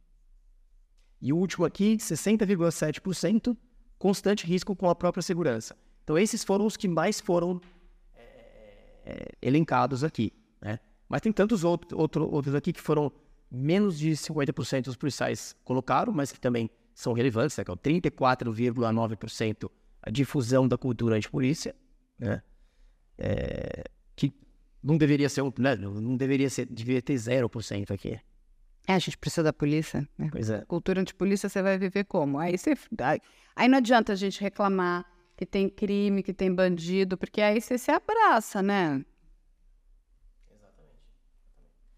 Então tem outros aqui, é, corrupção, é, convivência São vários, né? com a violência, enfim, tem vários aqui, má, má índole de superiores, enfim, aí quem quiser ver o, ver o na íntegra, o A gente pesquisa, a gente vai ter o, botar o link aí. vai, a gente vai colocar o link, lógico. Não vamos, só, não vamos colocar o link, vamos colocar esse quadro também. A gente precisa colocar o quadro para mostrar para as pessoas. Agora, a gente precisa, né, que, que isso ganhe muita força, né, que a gente comece a falar, né. É, é trabalho da imprensa, inclusive é um trabalho social, né, da imprensa, informar o que está acontecendo. Isso é muito grave, isso é muito sério, né? Quando a gente ignora, a gente está dando um tiro no pé. Varrendo por debaixo do tapete, vai resolver. Não é um tiro no pé. A gente precisa é, fazer alguma coisa, né? Eu acho que está mais do que na hora. as secre- né, os secretários de segurança, né? Enfim, o, o poder federal parar para ouvir o que está acontecendo e efetivamente fazer alguma coisa, né? Para atuar imediatamente né, na ajuda dessas pessoas que estão precisando de ajuda agora imediata, trabalhar na questão né, da prevenção, porque, gente, prevenção é, é a chave para tudo, né? Que hoje virou, né? É, o, é, a, é a saúde, né? 2.0, agora, né? Como é a prevenção? É tudo é a prevenção. E a gente está falando da questão de saúde mental. É, que, que tem, sim, nós temos né, profissionais capacitados e bons, né? E, de novo, terapia é ótimo. Toda pessoa que faz terapia, ela é um, ela é um ser humano melhor. Façam terapia. É verdade, é verdade. Inclusive, os nossos dirigentes também deveriam fazer terapia. É, ela, ela, é, ela é fantástica. Eu sou fã da terapia. Acho, porque você muda, né? De novo, a cura pela palavra. Você negligenciar a saúde mental é uma burrice. É, as- não, olha só o que pessoas, né? Grande parte dos, de crimes, esses crimes horrorosos, crimes dolosos contra a vida, muitas vezes são cometidos por pessoas que têm transtornos sérios de saúde mental. Exatamente. Olha só, é- é- é- aquilo que a gente falou da, da expectativa né, do, do concurseiro. Você considera que suas atividades diárias correspondem ao que você imaginava que seriam quando prestou o concurso para o seu cargo? Aí olha só. Somente 8% falaram que é exatamente igual à minha expectativa. Eu faço exatamente aquilo que eu, que eu tinha como expectativa. 8% só. 51% parcialmente, ou mais da metade, parcialmente parecida com a minha expectativa, e 40,7% muito diferente das minhas expectativas. Ou seja, o cara entra na polícia com uma ideia, quando o cara chega lá e fala, não tem nada a ver com o que eu esperava. Achava que a polícia era outra coisa. Isso é um sintoma, tem alguma coisa errada. Sim, muito errado. Né? Muito errada. Muito errado. É um número, assim, assustador. Então, assim, isso aqui não me chamou muita atenção, porque eu já esperava mais ou menos isso. Mas quando você vê, realmente, É. caramba, é exatamente isso. E aí depois vocês têm outros dados, é isso? É, aí tem outros dados por recortes, né? Então, é, por polícia. Então, todos os números aqui dividido por polícia. né? Ótimo. Então, por exemplo, aqui, rapidamente, só para você ver a diferença que tem entre as instituições. Porque tem diferença. A gente não pode colocar também tudo no, me- no mesmo bolo. Tá. né? Então, quando você div- div- divide por polícia, você vê que tem diferença. Então, por exemplo, sua instituição possui algum tipo de apoio psicológico, psicológico ou de saúde mental, aquela pergunta Geral agora, dividida por polícia. Aqui, aqui menos tem, ó, guarda municipal, sim. Então, sua instituição possui algum tipo de apoio psicológico, guarda municipal, 29,1% sim. Aqui mais tem apoio psicológico, PRF, Polícia Rodoviária Federal, 88,5%. Responderam que sim, que tem, que tem apoio psicológico. Você vê que a PRF está indo na frente aqui. Você apresenta ou trabalha com algum colega que apresenta sinais de problemas psicológicos ou psiquiátricos, aí é aqui, olha só. Polícia Civil, as polícias civis, 81,5% sim. A Polícia Penal, que a gente falou, Uhum. qual insalubre é a atividade da Polícia Penal? 88,3% falaram que sim. E a Polícia Federal, 86,7% que sim. Aí a mais saudável, né? PRF. Só 71%. Que também é alto, é altíssimo. É, Só é ótimo, né? É super alto. Polícia Militar 75%, enfim. Aqui, lógico, eu não falei de todas, eu falei só das, das mais, que estão melhores, porque as, as que estão piores, né? Mas você vê, a PRF, apesar de tudo, é a melhor que tem. Se você ou algum colega precisar de ajuda psicológica hoje, você sabe como proceder? A PRF, 52,6% diz que sim. Nas polícias civis, 38, 32% só. Que. Ou seja, é, Federal, 35%. tem uma, in- inclusive uma discrepância muito grande. Pois é. A Guarda Municipal também, só 37% falando, falando que sim. Ah, então aqui você vê PRF também na melhor, melhor situação. Você tem receio de sofrer violência por parte de colegas que possuem problemas psicológicos? Polícia Civil, 74,4% que sim. Guarda Municipal, 70,3% que sim. Polícia Penal, 74,6%, um pouquinho mais do que a Polícia Civil. A Polícia Penal aqui complicado também. E aí a, a, a PRF, 66%. Então é a que menos tem. Muita gente tem receio, mas é a que menos. Primeiro tem receio. Exato. Quando você vê o recorte por polícia, você começa a entender também as diferenças. Entendi. E aí, toda essa pesquisa, agora, que está compilada, e é um começo, eu acho até que vocês devem continuar fazendo a pesquisa, mas isso tudo vai ser repassado agora para as secretarias, é isso? Sim, o que a gente pretende. Tá. E, e depois disso, o que, que o Instituto pretende fazer? Porque a gente repa- você tem aquela a fase, né, a fase da pesquisa, aí você tem a fase de buscar, né, informar, né, os gestores. E aí? E depois disso? A gente quer ter força suficiente para poder influenciar no debate político, de pautar, né, de ser influente. Por exemplo, quando você lê os projetos de lei sobre segurança pública que tramitam no Congresso Nacional, você vê muitas vezes na justificação dos projetos a menção aos institutos que, que, que têm relevância, né? Fórum Brasileiro de Segurança Pública, Instituto da Paz, etc.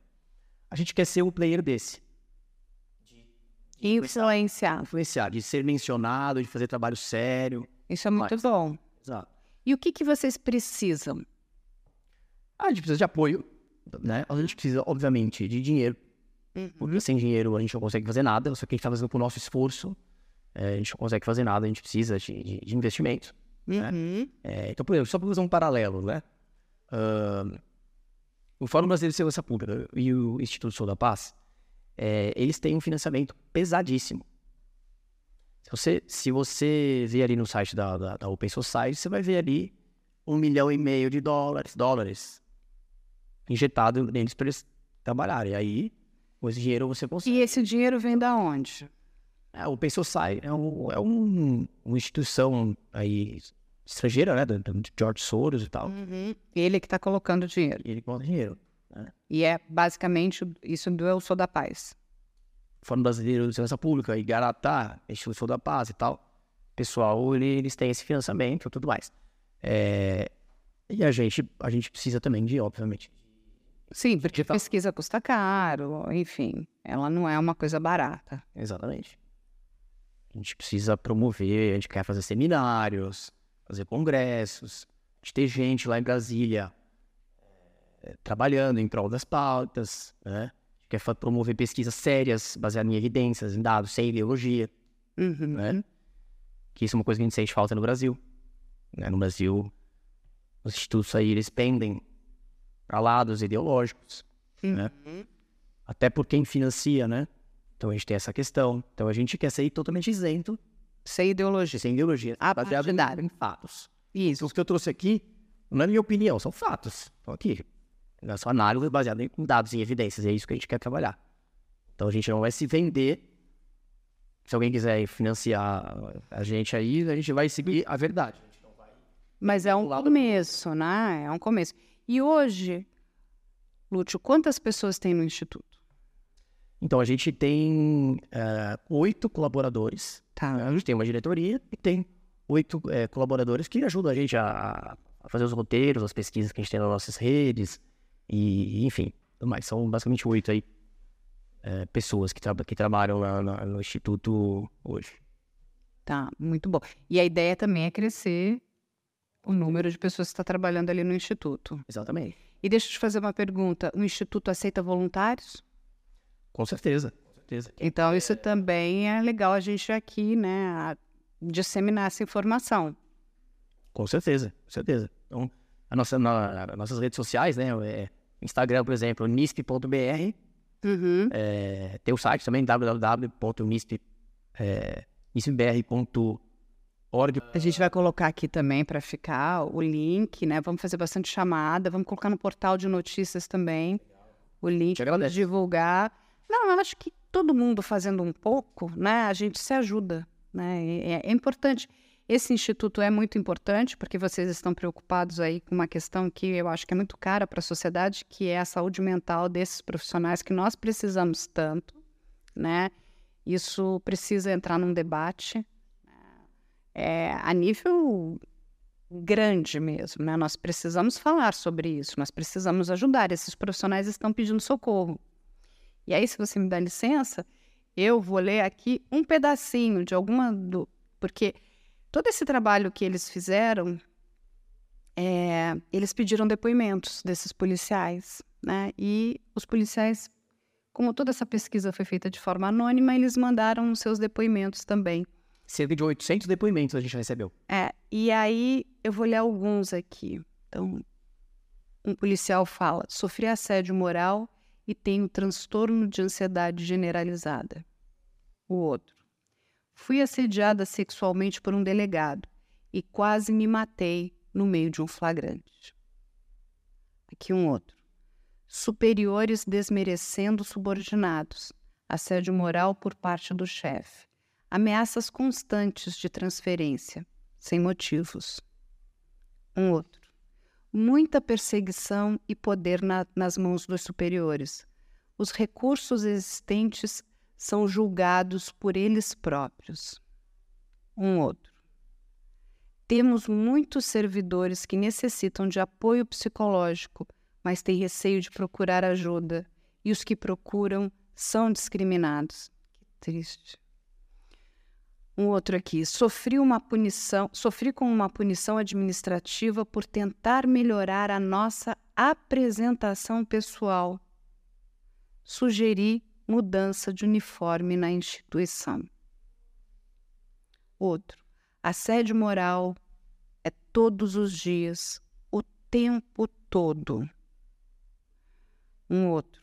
Um comandante ruim tem o poder de adoecer uma tropa inteira, famílias e até uma cidade. Gente, é muito triste. Aí tem um outro. Tenho pensado em suicídio. Covardia ou coragem? Mais um outro. Vejo policiais dizendo que estão prestes a matar seu superior. Meu Deus, é muito triste. São 20 páginas de depoimentos. Muito triste. Eu acho que assim, a gente vai deixar o link para que as pessoas possam ter acesso a esses depoimentos, que elas possam ler. Isso aqui são pedidos de socorro. Do mesmo jeito que a gente pede socorro para a polícia, a polícia está pedindo socorro. Exatamente. Nossos policiais estão doentes e, por consequência, nossas polícias estão, estão doentes. E a gente precisa realmente entender as causas para melhorar, porque remediar e, e é válido a curto prazo. Como você falou, curto prazo, ótimo aí, apoio psicológico e tal. Mas a gente tem que ir na, base, na raiz do problema para prevenir e a gente ter instituições saudáveis, como, como a PIF, ela, ela Claro, tem muitos problemas, óbvio, ninguém está falando aqui que a PF é perfeita, os números também são assustadores, mas nitidamente você vê aqui a diferença. Como, por exemplo, aquela pergunta, né? Você acredita que a estrutura da carreira policial de sua instituição e sua relação com os superiores é prejudicial para a sua saúde mental? Aí, Polícia Civil e Polícia Federal, extremamente alto número, 83,5% Polícia Civil e 86,7% Polícia Federal, ou seja, olha só, policiais federais reclamando muito mais da estrutura da carreira e da relação com os superiores, até mais do que a Polícia Civil, altíssimo índice, e a PRF cai para metade, 46,9%, porque a PRF é aquela coisa da carreira única. Todo mundo sai do mesmo lugar, o cara que está lá em cima, ele já esteve lá embaixo. Tem. Então ele tem uma empatia, é um corpo só, é uma unidade, não são castas.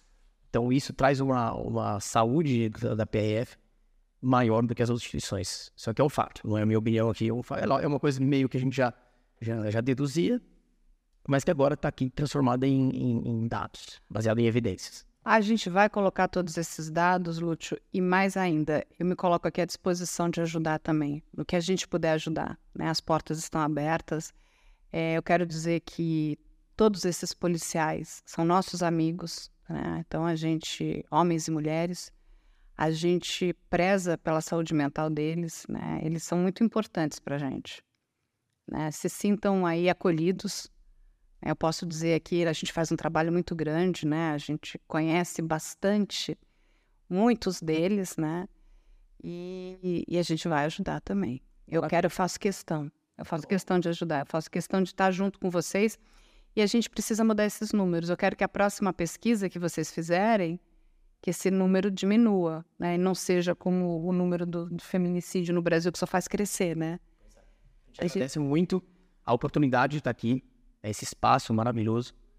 Vocês são grandes, né, nas redes sociais e tudo mais, vocês têm relevância, e é essa relevância que a gente... Não, pode contar com a gente. Porque a gente realmente quer fazer um trabalho sério, e a gente quer... E mais do que isso, vamos trazer, né, mais pessoas para ajudar também, né? Pessoas que que estão fora né, da, da área governamental aí, né?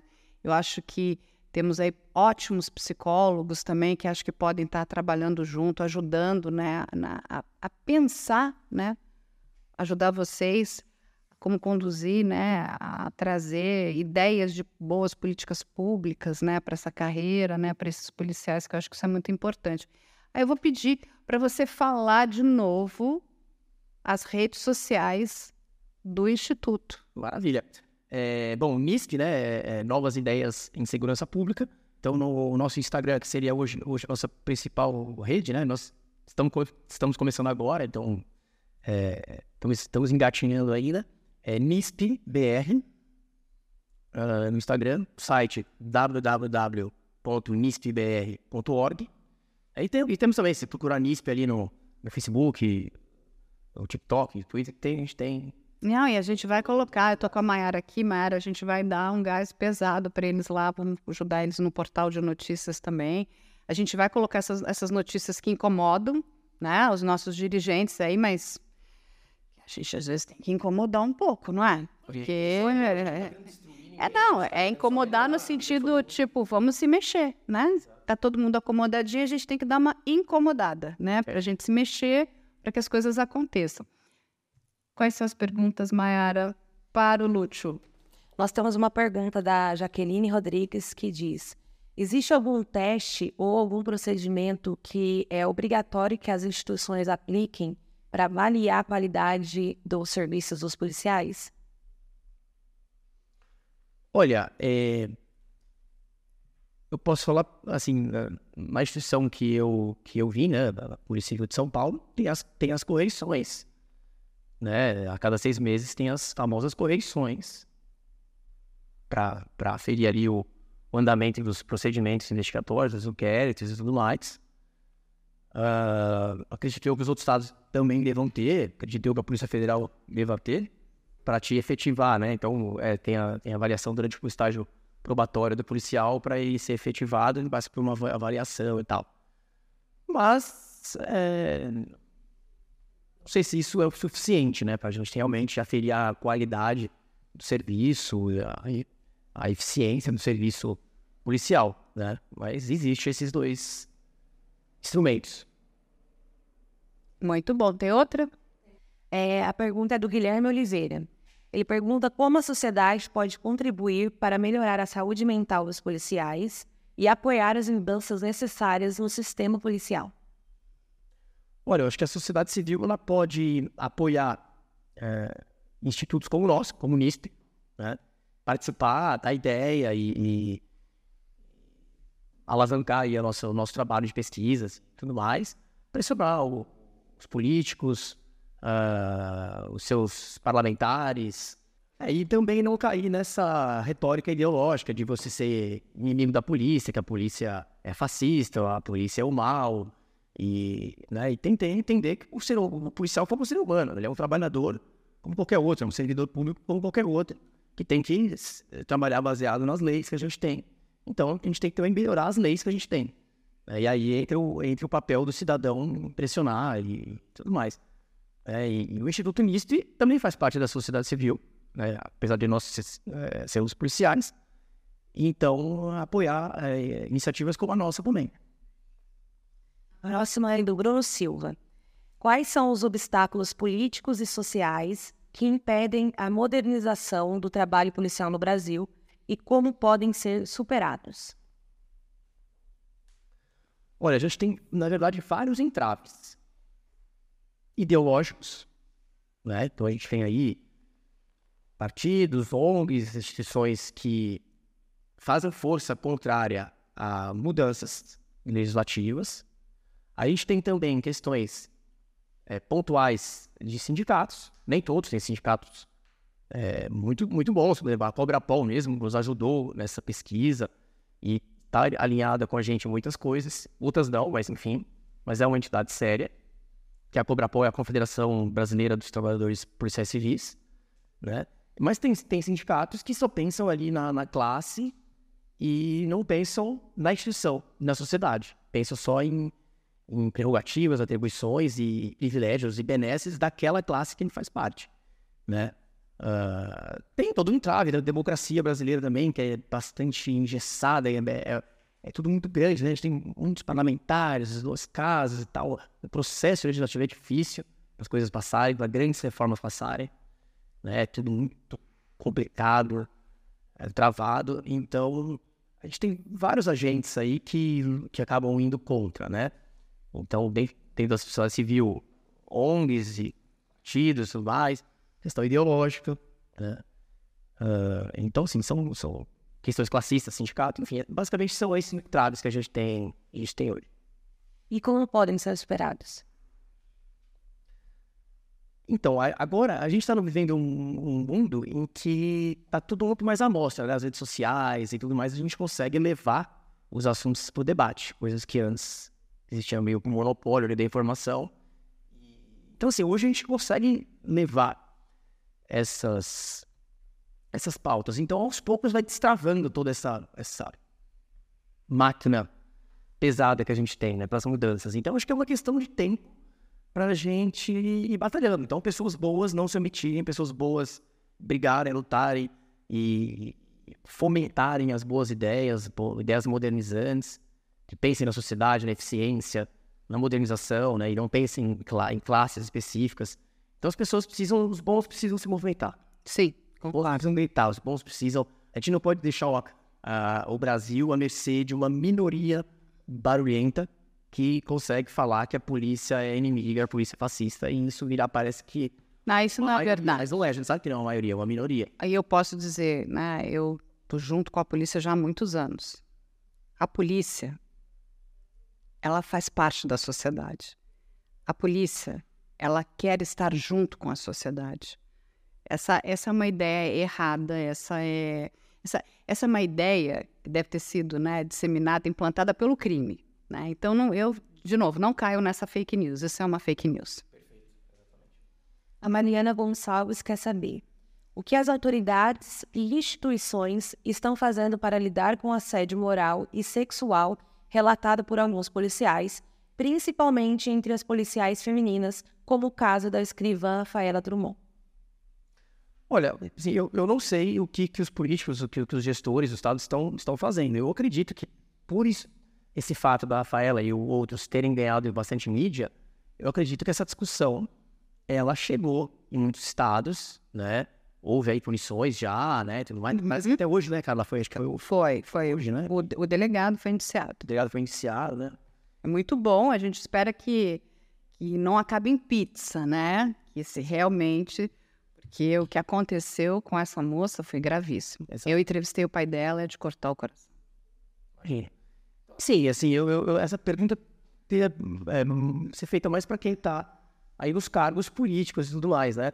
Mas eu acredito que, que sim, que isso aí teve, sim, uma repercussão. E essa repercussão, com certeza, sempre traz discussão e, e talvez desincentive, né? os assediadores a segurar um pouquinho a onda aí, né? Porque a coisa tá, tá forte, ó, aqui, esse espaço aqui para falar disso. Isso aqui vai chegar a muita gente. Então, quem é quem é assediador, acho que vai começar a pensar duas vezes, porque os holofotes estão, ne estão neles agora. E, só que a gente não precisa deixar isso morrer. A, né, a morte da Rafaela não pode ser em vão. A gente tem que continuar trabalhando para mudar a, a realidade. E que a longo, a longo prazo, não, não, a gente não vai mudar isso de um dia para o outro, então acho que a gente tem que trabalhar, continuar trabalhando firme e a gente depende das pessoas boas para cobrar, para fiscalizar os votos dos seus parlamentares, dos seus políticos e defender ideias que a gente aprimore uma, um modelo de segurança pública que hoje está tá parado no século XIX. Nem no século XX a gente está. É verdade. Um modelo é, de segurança pública do, do século XIX. Isso eu não tenho medo nenhum de falar, porque. Meu querido amigo Lúcio, que bom que você veio, que você trouxe o Bruno. O Bruno tá escondidinho ali. O Bruno, ele é um undercover. Viagem nos bastidores. Exatamente. Mas ele está aqui junto. E vamos fazer parte aí, vamos trazer mais gente aí para fazer parte desse instituto que é bacana, né? Vamos é, divulgar bastante o Instituto, divulgar as informações, vamos ajudar os nossos policiais. E, de novo, eu aqui, né, eu acho que eu posso falar em nome de muitas pessoas, a gente agradece o trabalho da polícia. A gente precisa da polícia, eu sou muito grata. Né? Nós fizemos aí né, nesses, nesses últimos meses, um trabalho, eu particularmente, assim, corpo a corpo junto com a polícia em relação a eu, essas plataformas de comunicação. Nós conseguimos ali ajudar muitas vítimas. Vários agressores foram tirados de cena. Ainda faltam muitos outros, mas a gente está ali e continua. Eu disse aí que essa fase dessa operação vai para uma para fase 2. Eu fico muito feliz de saber que nós como imprensa, documentaristas, estamos ajudando a sociedade, estamos ajudando a polícia. Isso que eu digo, é um trabalho quando a gente trabalha junto, a gente soma. Quem ganha é a sociedade. Então a gente tem que parar com essas guerras de narrativas, essas brigas ideológicas. Só existe um país, existe uma sociedade e existe de verdade o crime. E a polícia está aqui para ajudar a sociedade a combater o crime. Perfeito. Agradece muito essa parceria. O trabalho de vocês é incrível, que a estrutura de vocês, né? Então, a gente começou aqui, acho que umas duas horas é, antes de, de, começar aqui o programa e é, fiquei assim assustado com o nível do, de conhecimento que você, tem e o nível de participação que você tem. Né? Que esse é o conceito de polícia comunitária, é a sociedade civil e a polícia integradas, se ajudando. Esse é um papel assim fundamental que, que precisa ter mais Carlas é mais aí, investigação criminal, mais. Né, Mas a gente está trazendo mais gente. Mas o programa não terminou, não. Todo o programa aqui do podcast tem uma pergunta difícil, um entrevistado no final. E a gente faz. Lúcio, pelo que você toparia perder o seu réu primário?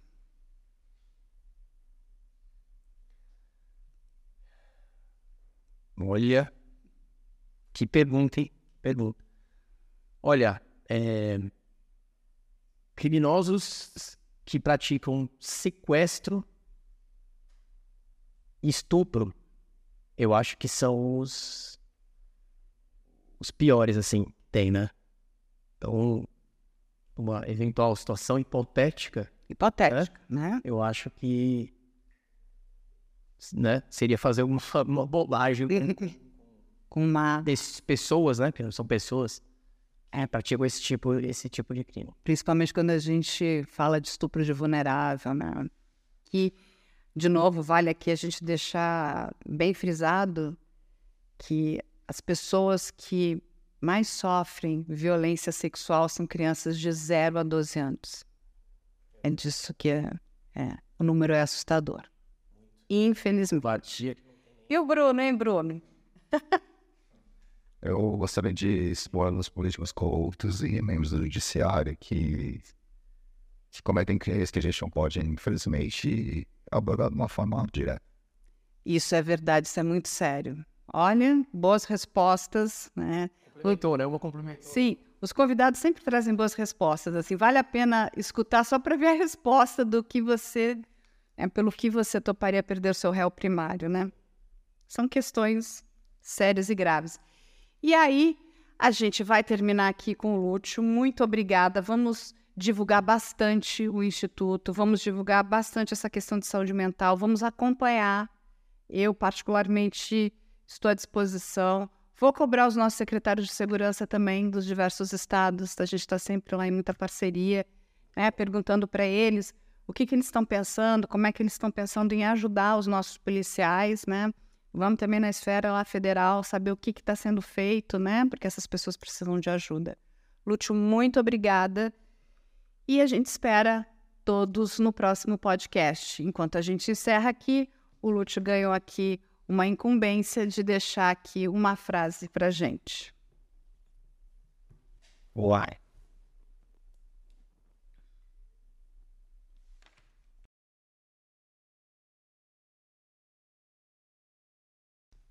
Pronto. Ah, não, muito bom. Não desistamos do bem. Muito obrigada, gente.